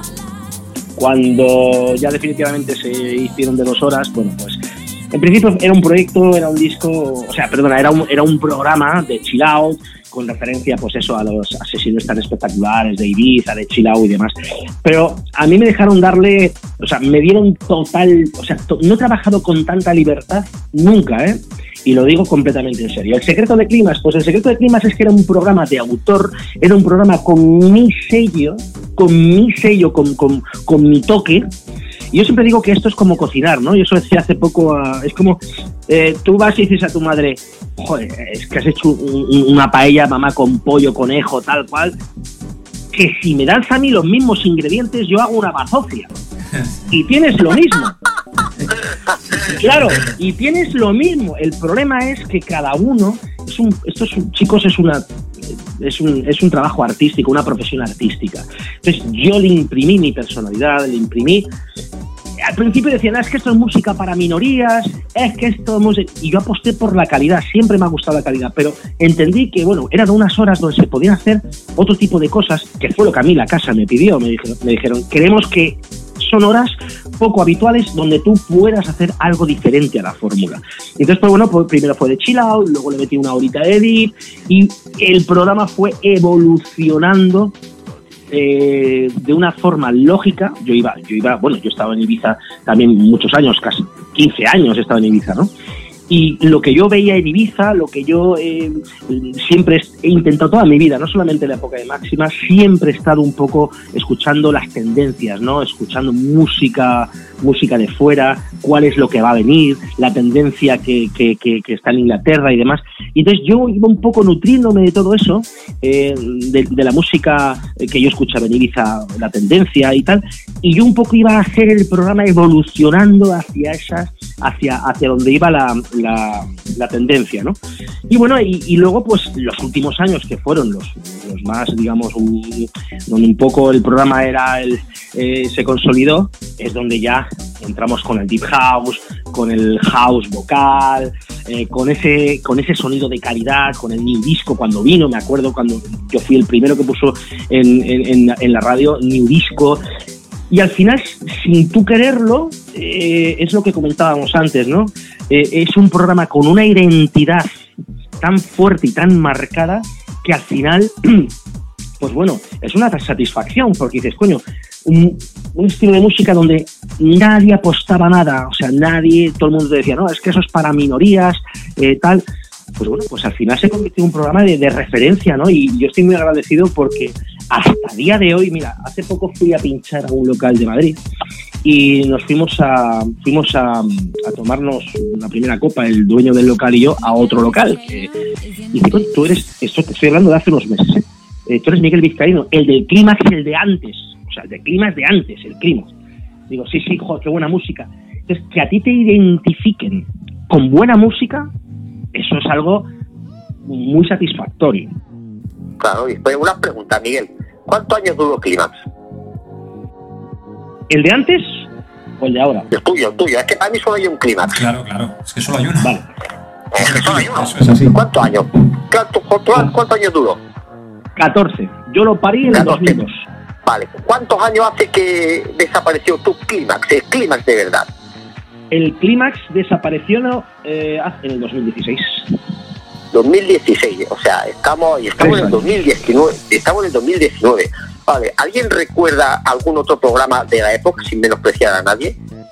De la época. Esa es la dimensión de Clímax. Hombre, es una satisfacción. es una satisfacción el haber creado algo de cero, claro, por supuesto. El haber fabricado, inventado algo de cero. Eso no lo puede decir cualquiera y eso es una satisfacción para mí como profesional. Hombre, y luego el cariño que le ponías cuando hacías el programa, eso también se, se palpaba, vamos, eso... Bueno, algunos, algunos, algunos internamente no decían lo contrario, pero bueno, no vamos a entrar ahí en Bueno. ese tipo de historias.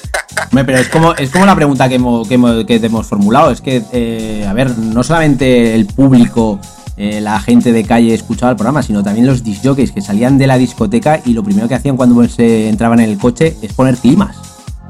Correcto, efectivamente, así fue. Sí, sí, de, hecho a mí me lo decía todo el O mundo. sea, salir, salir, salir de la sesión de noche y tirar para el otro bolo, para, para after y.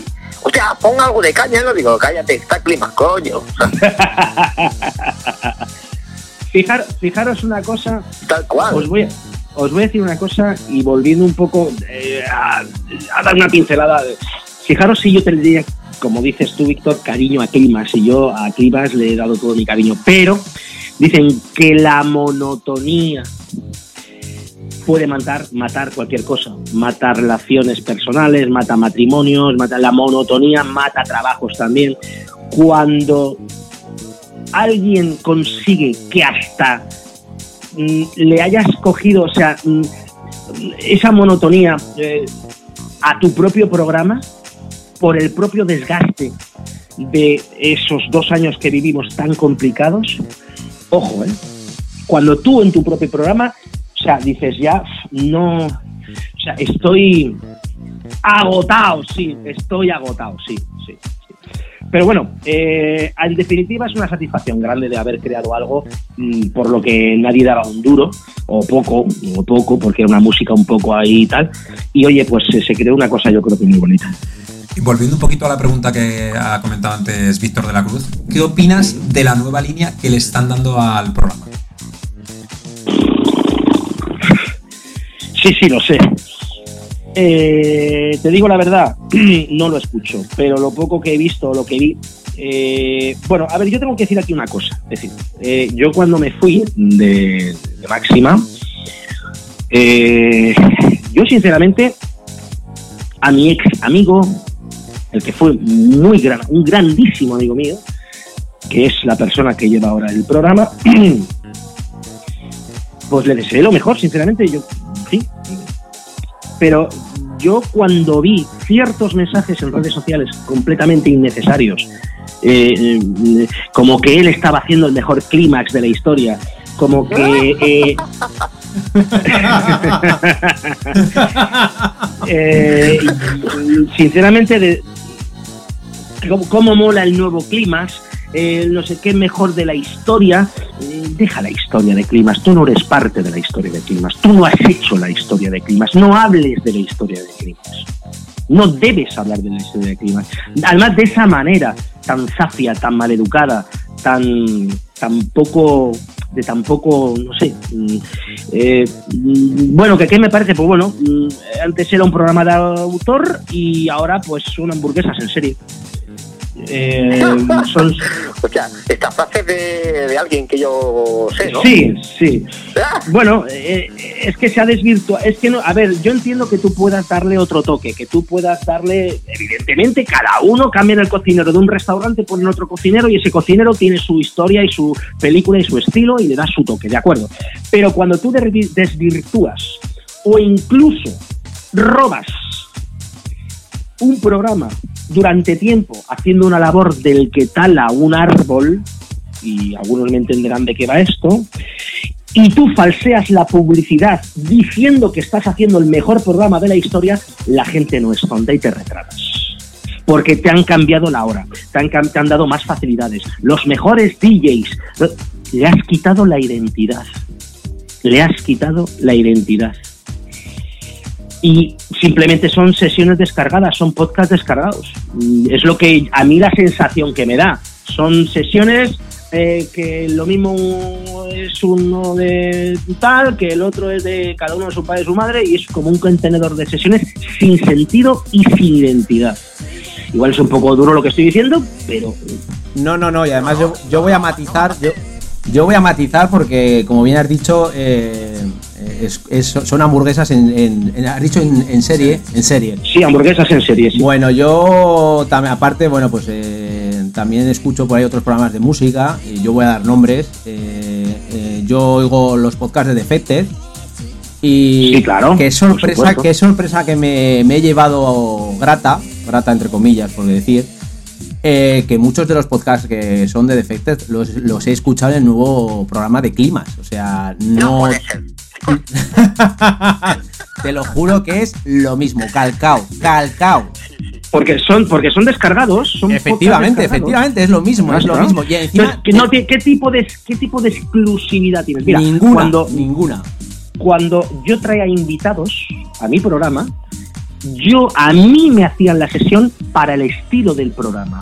Para ese estilo de programa me lo hacían y yo pedía y yo seleccionaba los disjockeys acordes con la identidad del programa. No se trata de cantidad. Si es que aquí la peña es que no todavía no ha pillado el rollo. No se trata de cantidad. Trabajo con todo el mundo. No, no, se trata de calidad y mantener. Pero claro, si no sabes, ¿qué haces? Pues tienes que utilizar podcast, porque tú no sabes. Pues el, pro- el programa de radio se lo debe hacer enseguida, porque copia y pega, o sea, no es la. ¿Sabéis lo que se tardaba en hacer un clímax? ¿Quere- ¿Queréis que os diga lo que se tardaba en hacer una hora, un programa de clímax de dos horas? Sí, por favor. Pues igual el doble, o más. El doble. Exactamente. Hacerlo bien, ¿sabéis por qué? Porque mira, un clímax, un programa de clímax bien hecho es escoger la música, enlazarla bien con- de una forma lógica. Es decir, no poner un tema detrás de otro, no, contar una historia a través de las horas de sesión, de esas dos horas de programa. Enlazar los temas y elegirlos. E incluso cuando lo has terminado lo repasas. Y si hay un tema que no te cuadra, lo cambias de orden. Eso es hacer un clímax bien hecho con criterio, porque la gente no sabe lo que hay, el trabajo que hay detrás. No, es que tú haces un programa de dos horas. No, pues para hacer ese programa de dos horas igual estoy cuatro. Cuatro como mínimo, por lo que estás Claro. comentando. Claro, luego, y escuchar, escúchatelo. escuchar música, claro, claro. Descargar la música y seleccionarla en su orden correcto y contar una historia. Ojo. Cosa que, a- que ahora no, no es así, porque como bien estamos comentando, eh, es simplemente descargar un podcast, eh, comentarlo y fiesta. ¿Sabes lo que más me molesta de todo? A mí no me molesta que cada uno haga lo que quiera y que cada uno le haga, le haga con el programa lo que quiera. A mí lo que me, me molesta es la falta de respeto. Los mensajes en redes sociales durante dos meses o tres, haciendo referencia a mi persona, diciendo que él estaba haciendo el mejor clímax de la historia. Eh, y ese tipo de Eso, mensajes es- eso es no tener vergüenza. Punto. es realmente lo que me molesta. De una persona que ha sido mi amigo personal. Claro, razón, de más. Razón de más. Y esto lo digo yo, con mi nombre y apellido. José Hernández Egea, DJ Inanes. Eso no tener vergüenza, ni tener un respeto, ni por sí mismo, y menos a la otra persona y siendo amiga tuya. ¿Sabes? Que yo creo que ahora, ahora mucha gente puede decir, joder, Vizcaíno lo que está alargando. Ya, ya, pero es que No, Vizcaíno no, no, lleva. no, están diciendo la verdad, no están largando. Son dos cosas totalmente diferentes. Una cosa es decir la verdad, otra cosa es largar. Largar es Mira, ni aquí, ni en mi aquí. cabeza sin ton ni son y diciendo falsedades. Falsedades no han dicho ni una. Yo Ni una. he dicho lo que he vivido, lo que he leído en redes sociales. Y a mí no me han no me han educado para irme por la puerta de atrás agachando la cabeza cuando no cuando se tiene razón. Tú has sido un caballero porque tú al día, al minuto cero podrías haber dicho de todo y esto no hubiera llegado a estas alturas. Y tú has sido un caballero porque lo has sido toda la vida y lo serás y te has callado.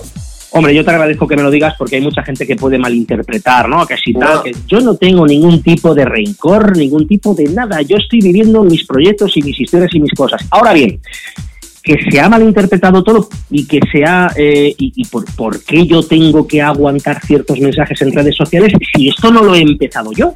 Si yo esto no lo he empezado. Ni lo has empezado, Yo- ni lo has alimentado, nada. Cero, cero patatero. Yo esto no lo he empezado. Yo viví dos años, los peores de mi vida, con un elemento y con un individuo.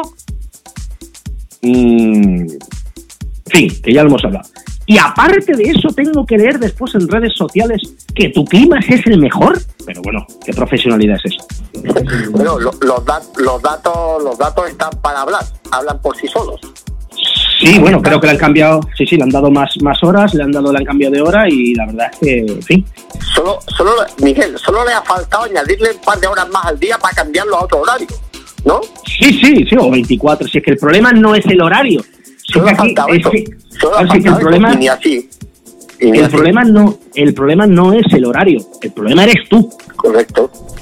Yo creo, Miguel, que si quieres vamos a correr, a correr un tupido velo y nos puedes contar después de Máxima FM qué camino decidiste emprender. Bueno, sí, me gusta más que me preguntéis por estas cosas porque, porque es que no me gusta hablar del pasado y bueno, me- yo os agradezco que me hayáis preguntado por esto porque realmente nunca se ha hecho ningún tipo de declaración ni se ha dicho... es que- es que habíamos mucha gente que teníamos ganas y tenían ganas de saber qué ha pasado ahí. Entonces, Hombre, es que tú ten en cuenta que a nosotros o sea, si hemos conseguido tenerte, nos sentíamos casi la obligación moral y deber de, de, darle voz a alguien que pudiera explicar realmente lo que había pasado ahí.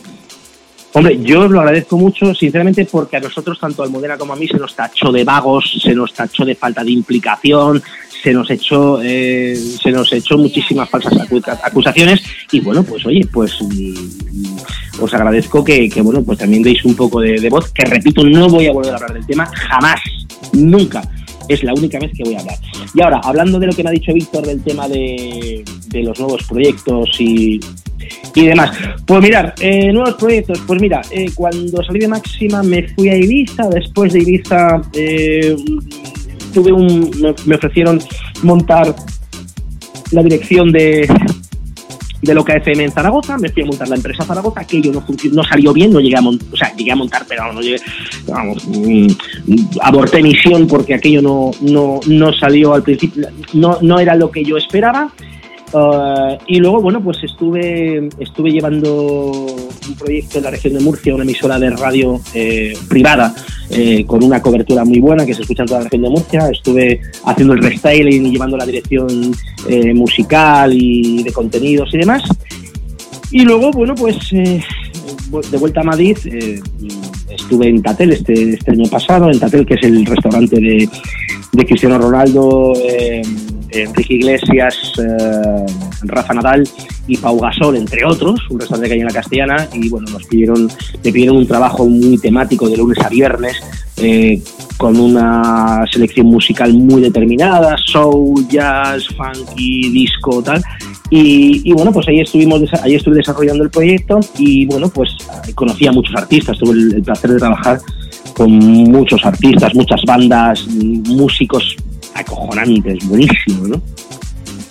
Y bueno, los proyectos, pues mira, tengo, tengo varios. Entre ellos uno, eh, donde estamos ahora, acabamos de hacer una fiesta en Madrid que se llama Boogie Night, que estoy trabajando con una cantante eh, impresionante que se llama Celia Carballo, que tiene una voz prodigiosa y donde bueno nos conocimos en, en Tatel, es una chica que canta muy muy bien, está con, en bandas de soul y demás.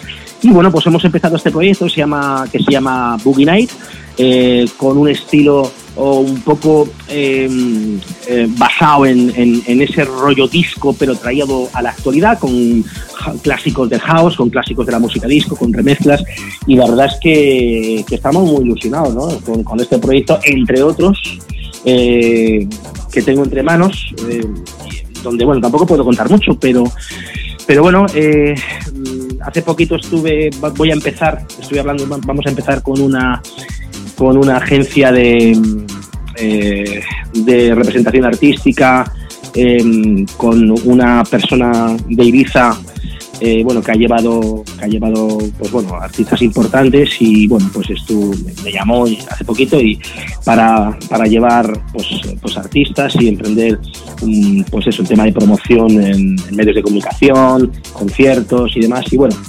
pues, pues, pues vamos también a darle un poquito a, a, ese terreno que ya lo hice en mi época de cuando trabajaba en las compañías de discos y me resulta pues muy atractivo, la verdad.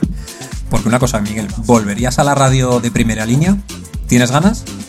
Mira, sinceramente, yo creo que la gente debemos reinventarnos, ¿no? Eh, y yo creo que que debemos eh, te, hablo te hablo por mí. Mira yo soy una persona muy emprendedora. Me gusta me gusta emprender proyectos nuevos. Me gusta avanzar. Me gusta crecer en definitiva no a mí la monotonía me, me, me mata me, me destroza lo que hablaba antes no la monotonía rompe hasta matrimonios no Eh, volvería a la radio. Mm, no te voy a decir que sí ni te voy a decir que no. Si hay un proyecto o hay algo donde yo pudiese aportar no solamente la antena, sino que yo pudiese aportar otro tipo de trabajo dentro de la radio, por supuesto que volvería a la radio. Si volvería a la radio a hacer un turno, la verdad es que no me emociona demasiado. Pero no me voy a cerrar nunca la puerta. Si la radio vuelve a tocar a la puerta, hombre, y puedo desarrollar otro tipo de cosas dentro de la radio, por supuesto, claro que sí, no, no te voy a decir que no. Y si, por ejemplo, alguna radio te, te da la oportunidad de hacer un climas diferente, o sea, un climas, un programa de radio como era climas, Mira, Víctor, yo creo que es lo que te he dicho, no sé, Clímax estuvo bien, es una cosa que, que me reportó y me reporta, pues bueno, pues felicidad, ¿no? Y, y- cosas bonitas en la cabeza, pero yo creo que- que hay que avanzar un poco. Por supuesto, es una música con la cual yo me siento muy identificado. Eh, bueno, puede ser la, puede ser que tengo ahí Limbo, Limbo Ibiza, que lo tengo un poquito parado porque, como yo digo, lo puedo hacer la guerra yo solo. Entonces sí que tengo un proyecto para esa marca, pero de momento no, no doy abasto con, con varias cosas que tengo, que tengo, que tengo ahí, ¿no? Mm, sí es posible que a lo, que a lo mejor no, no, no lo tengo descartado, eh, reactive, reactive Limbo con sus podcasts o incluso pueda reactivar Limbo con, con- con alguna otra sesión o marca paralela. Puede ser, sí. un clímax a la carta, estaríamos hablando. Muy, muy especial, muy concreto y muy exclusivo. Y no muy repetitivo. Yo lo de... A ver, es, es que, claro, es, es complicado quitar, es complicado quitarte el San Benito de climas. Es que todo el mundo, ¿sabes? Entonces, Bendito San Benito. Eh, sí, entonces claro, lo de Limbo, Limbo, Limbo es posible que, que, bueno, pues lo, lo vuelva a reactivar con traído traído a la actualidad, ¿no? Pero siempre con ese sello especial y particular que, que uno pues intenta darle, ¿no? Exacto. Ahí, ahí voy, ahí voy. Ahí va la Eso es. pregunta. Sí, sí, claro, claro, por supuesto, obvio, sí. Hombre, Sí, yo, claro. La fiesta Limbo he tenido la oportunidad de estar contigo en alguna edición en Oasis Club Teatro, por ejemplo, que has organizado alguna fiesta Limbo y ha sido impresionante. Despliegue de Bueno, medios. acuérdate, bueno, sí, claro, claro, sí, sí. Despliegue de medios impresionante, pues con su performance, sus, eh, sus gogos bien. Venían, venían Ibiza casi todos. ¿eh? Impresionante, la verdad es que sí. Y el musicón que pusisteis en aquella fiesta, vamos, yo lo tengo grabado a fuego, ¿eh? la verdad es que me lo pasé muy bien aquel día. Muchísimas gracias, Víctor, que tú siempre has sido ahí uno que has estado a tope, no así, siempre nos has tratado súper bien, tío. Muy, muy bien, muy bien. Pues mira, como, como os merecéis, la verdad, no hay más.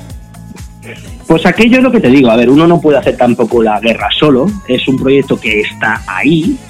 Eh, voy a abrir ahora otra, como os digo, el tema de la mm, colaboración con la agencia de Ibiza y bueno, mm, aparte de otra cosa que voy a hacer, ya sabéis que soy culo inquieto y siempre llevo dos o tres cosas, siempre tengo mis proyectos satélites por ahí.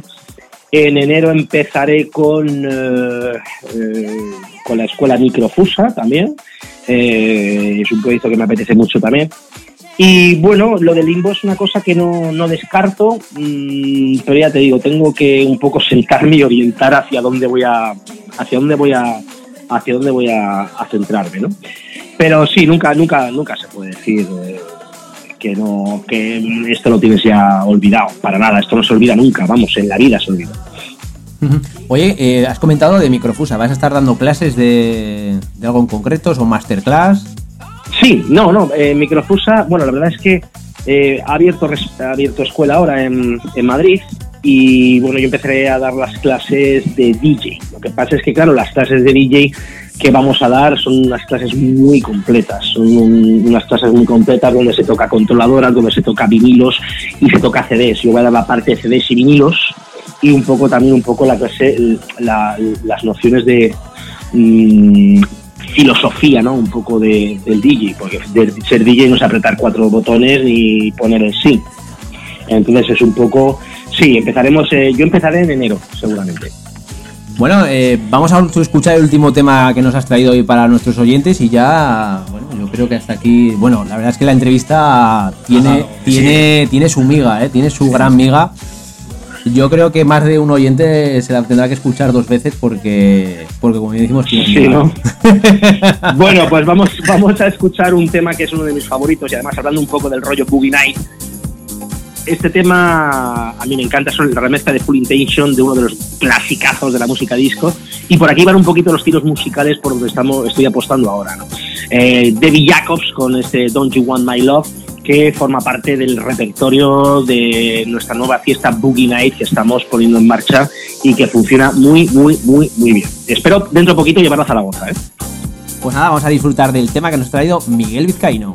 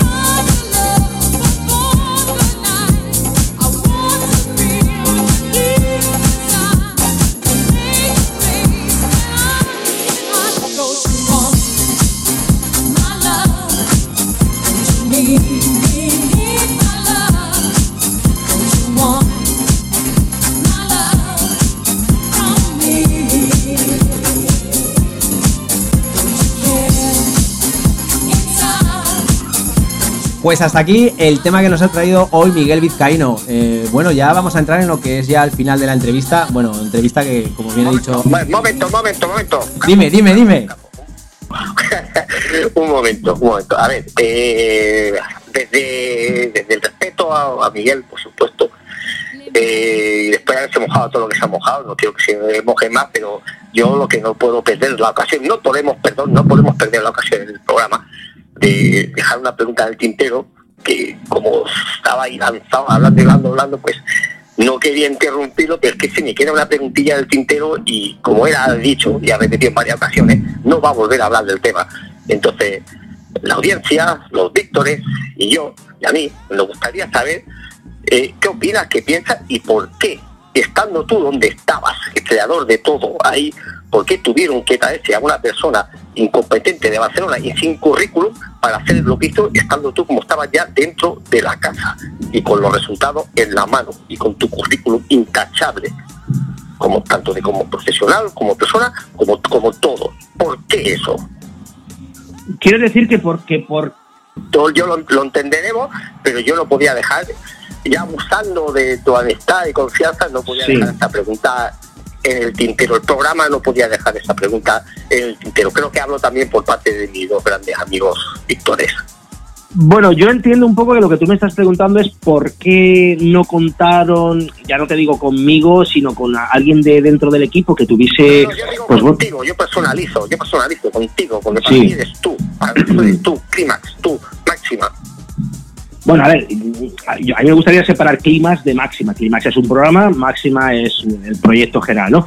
Pero sí, yo te he entendido la pregunta. Tú, tú quieres decir que el por qué se tienen que traer a una persona sin que haya demostrado ni gestionado nada absolutamente y se lo traen de Barcelona con lo que eso supone, cero exacto, con lo que eso supone traerte a una persona de fuera, con la familia, con tal, con Pascual, tal, sin antes contar con la gente que tienes dentro de la casa. La respuesta muy, Que no- la res- El, exacto, el que lo ha generado todo, los que lo habéis generado todo. yo no, a ver, yo me parece un poco exagerado decir que yo, yo era parte muy pequeñita de un engranaje y era parte de un equipo. Yo no me gustaría decir que yo he generado tal, pero sí, te enti- entiendo tu pregunta. La respuesta Eso, lo- eso lo digo yo. Vale, vale. La respuesta, la respuesta es fácil, no lo sé.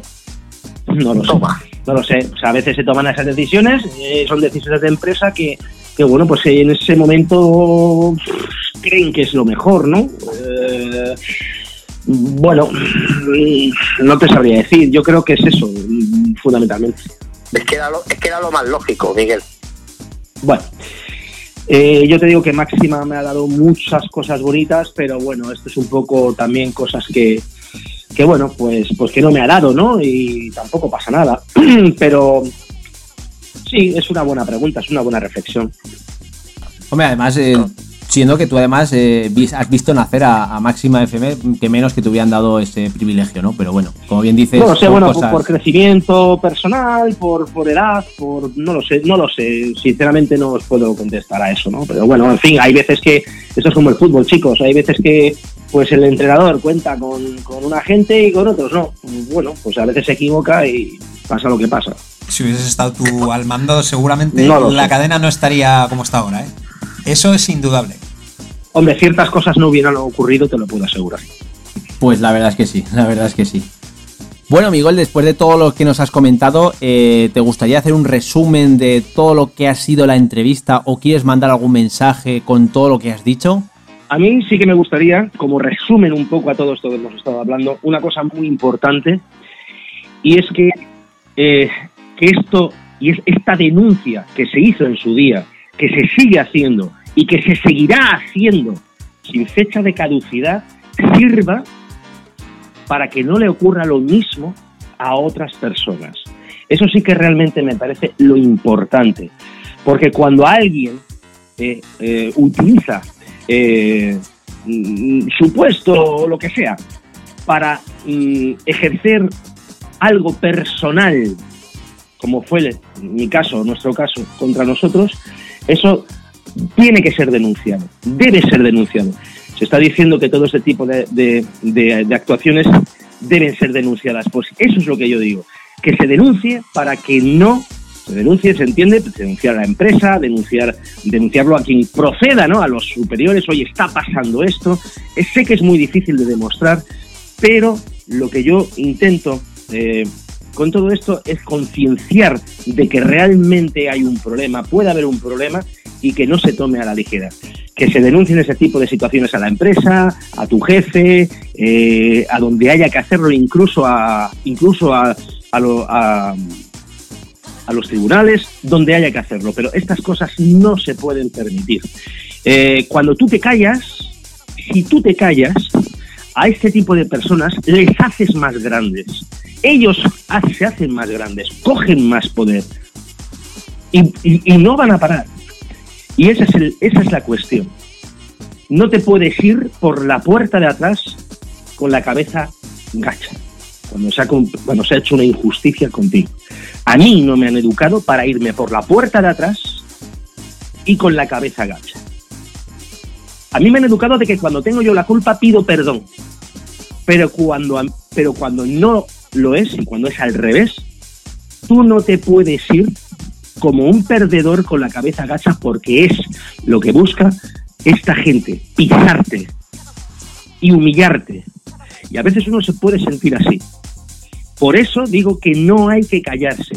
Y mucha gente que pueda decir, o puede malinterpretar, ojo, eh, que puede, puede que mucha gente pueda malinterpretar y decir, no, que si, eh, que si el no, no, no, aquí no hay ningún tipo de rencor, ni ningún tipo de ninguna historia de estas. Aquí hay una historia que ocurrió y que se debe denunciar para que no vuelva a ocurrirle a nadie nunca. Felizmente, pues uno tiene ya su vida, han pasado X años. Yo no he, hablado nada de esto. Yo hice un pequeñito comunicado en, en Loca FM, eh, que está colgado por YouTube. Pero yo no he querido hacerlo esto ni en caliente, ni he querido eh, que nadie malinterprete. Sí que te digo que mm, lo que no quiero es que bueno, que nunca puedes evitar que alguien diga, no, pero es que esto puede ser desde el rencor y demás. Vamos a ver, aquí hay un señor que quita un puesto o dos puestos de trabajo a dos personas por deporte o por algún problema personal suyo. Entonces, en resumen, que esto sirva, que esto sirva para que esto esté más perseguido y que este tipo de personas sean erradicadas de cualquier tipo de responsabilidad y que no vuelva a ocurrirle a nadie nunca más, solamente era eso. Bueno, pues hasta aquí la entrevista a Miguel Vizcaíno. Decirte que ha sido un auténtico placer el tenerte aquí, el que hayas contado con nosotros para contar todo lo que has dicho, todo lo que pasó con Máxima, toda esa vivencia que tuviste. Y bueno, eh, agradecerte que, hayas, que hayas contado con nosotros para ello.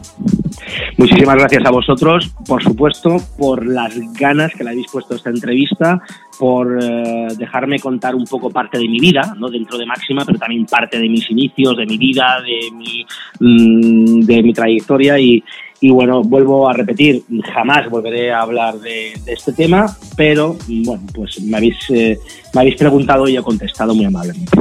La verdad que ha sido un privilegio el haberte tenido en el programa y ya sabes que te esperamos aquí para noviembre a ver si puede ser y nos podemos comer un chuletón sí, claro. y una buena botella de vino, ¿eh? bebernosla aquí entre todos y comernos el chuletón entre todos. Y, Además en noviembre con el, con el buen tiempecito que hacen en Zaragoza, que a mí me gusta noviembre, diciembre. Ahora, ahora se empieza.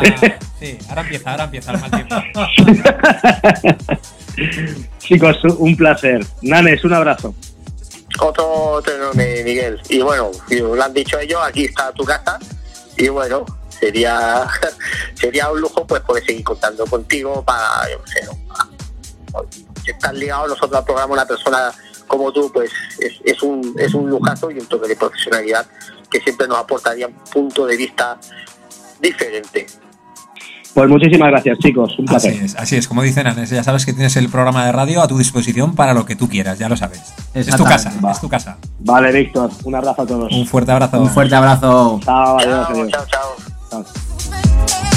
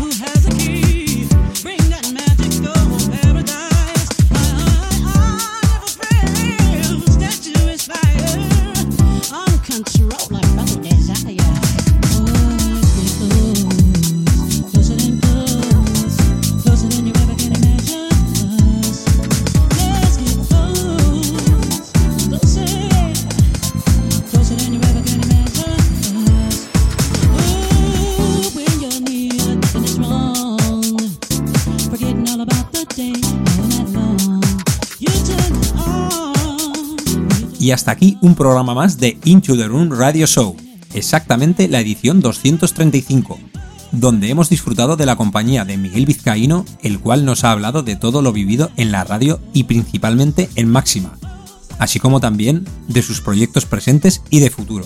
Además, también hemos tenido a Nanes y la nueva incorporación del programa, Víctor del Guío. Esperamos que hayas disfrutado de estos 120 minutos. La semana que viene volvemos con una nueva edición donde os contaremos más novedades sobre las nuevas secciones y los nuevos colaboradores. Así que... Chao, chao. Bye bye. Adiós.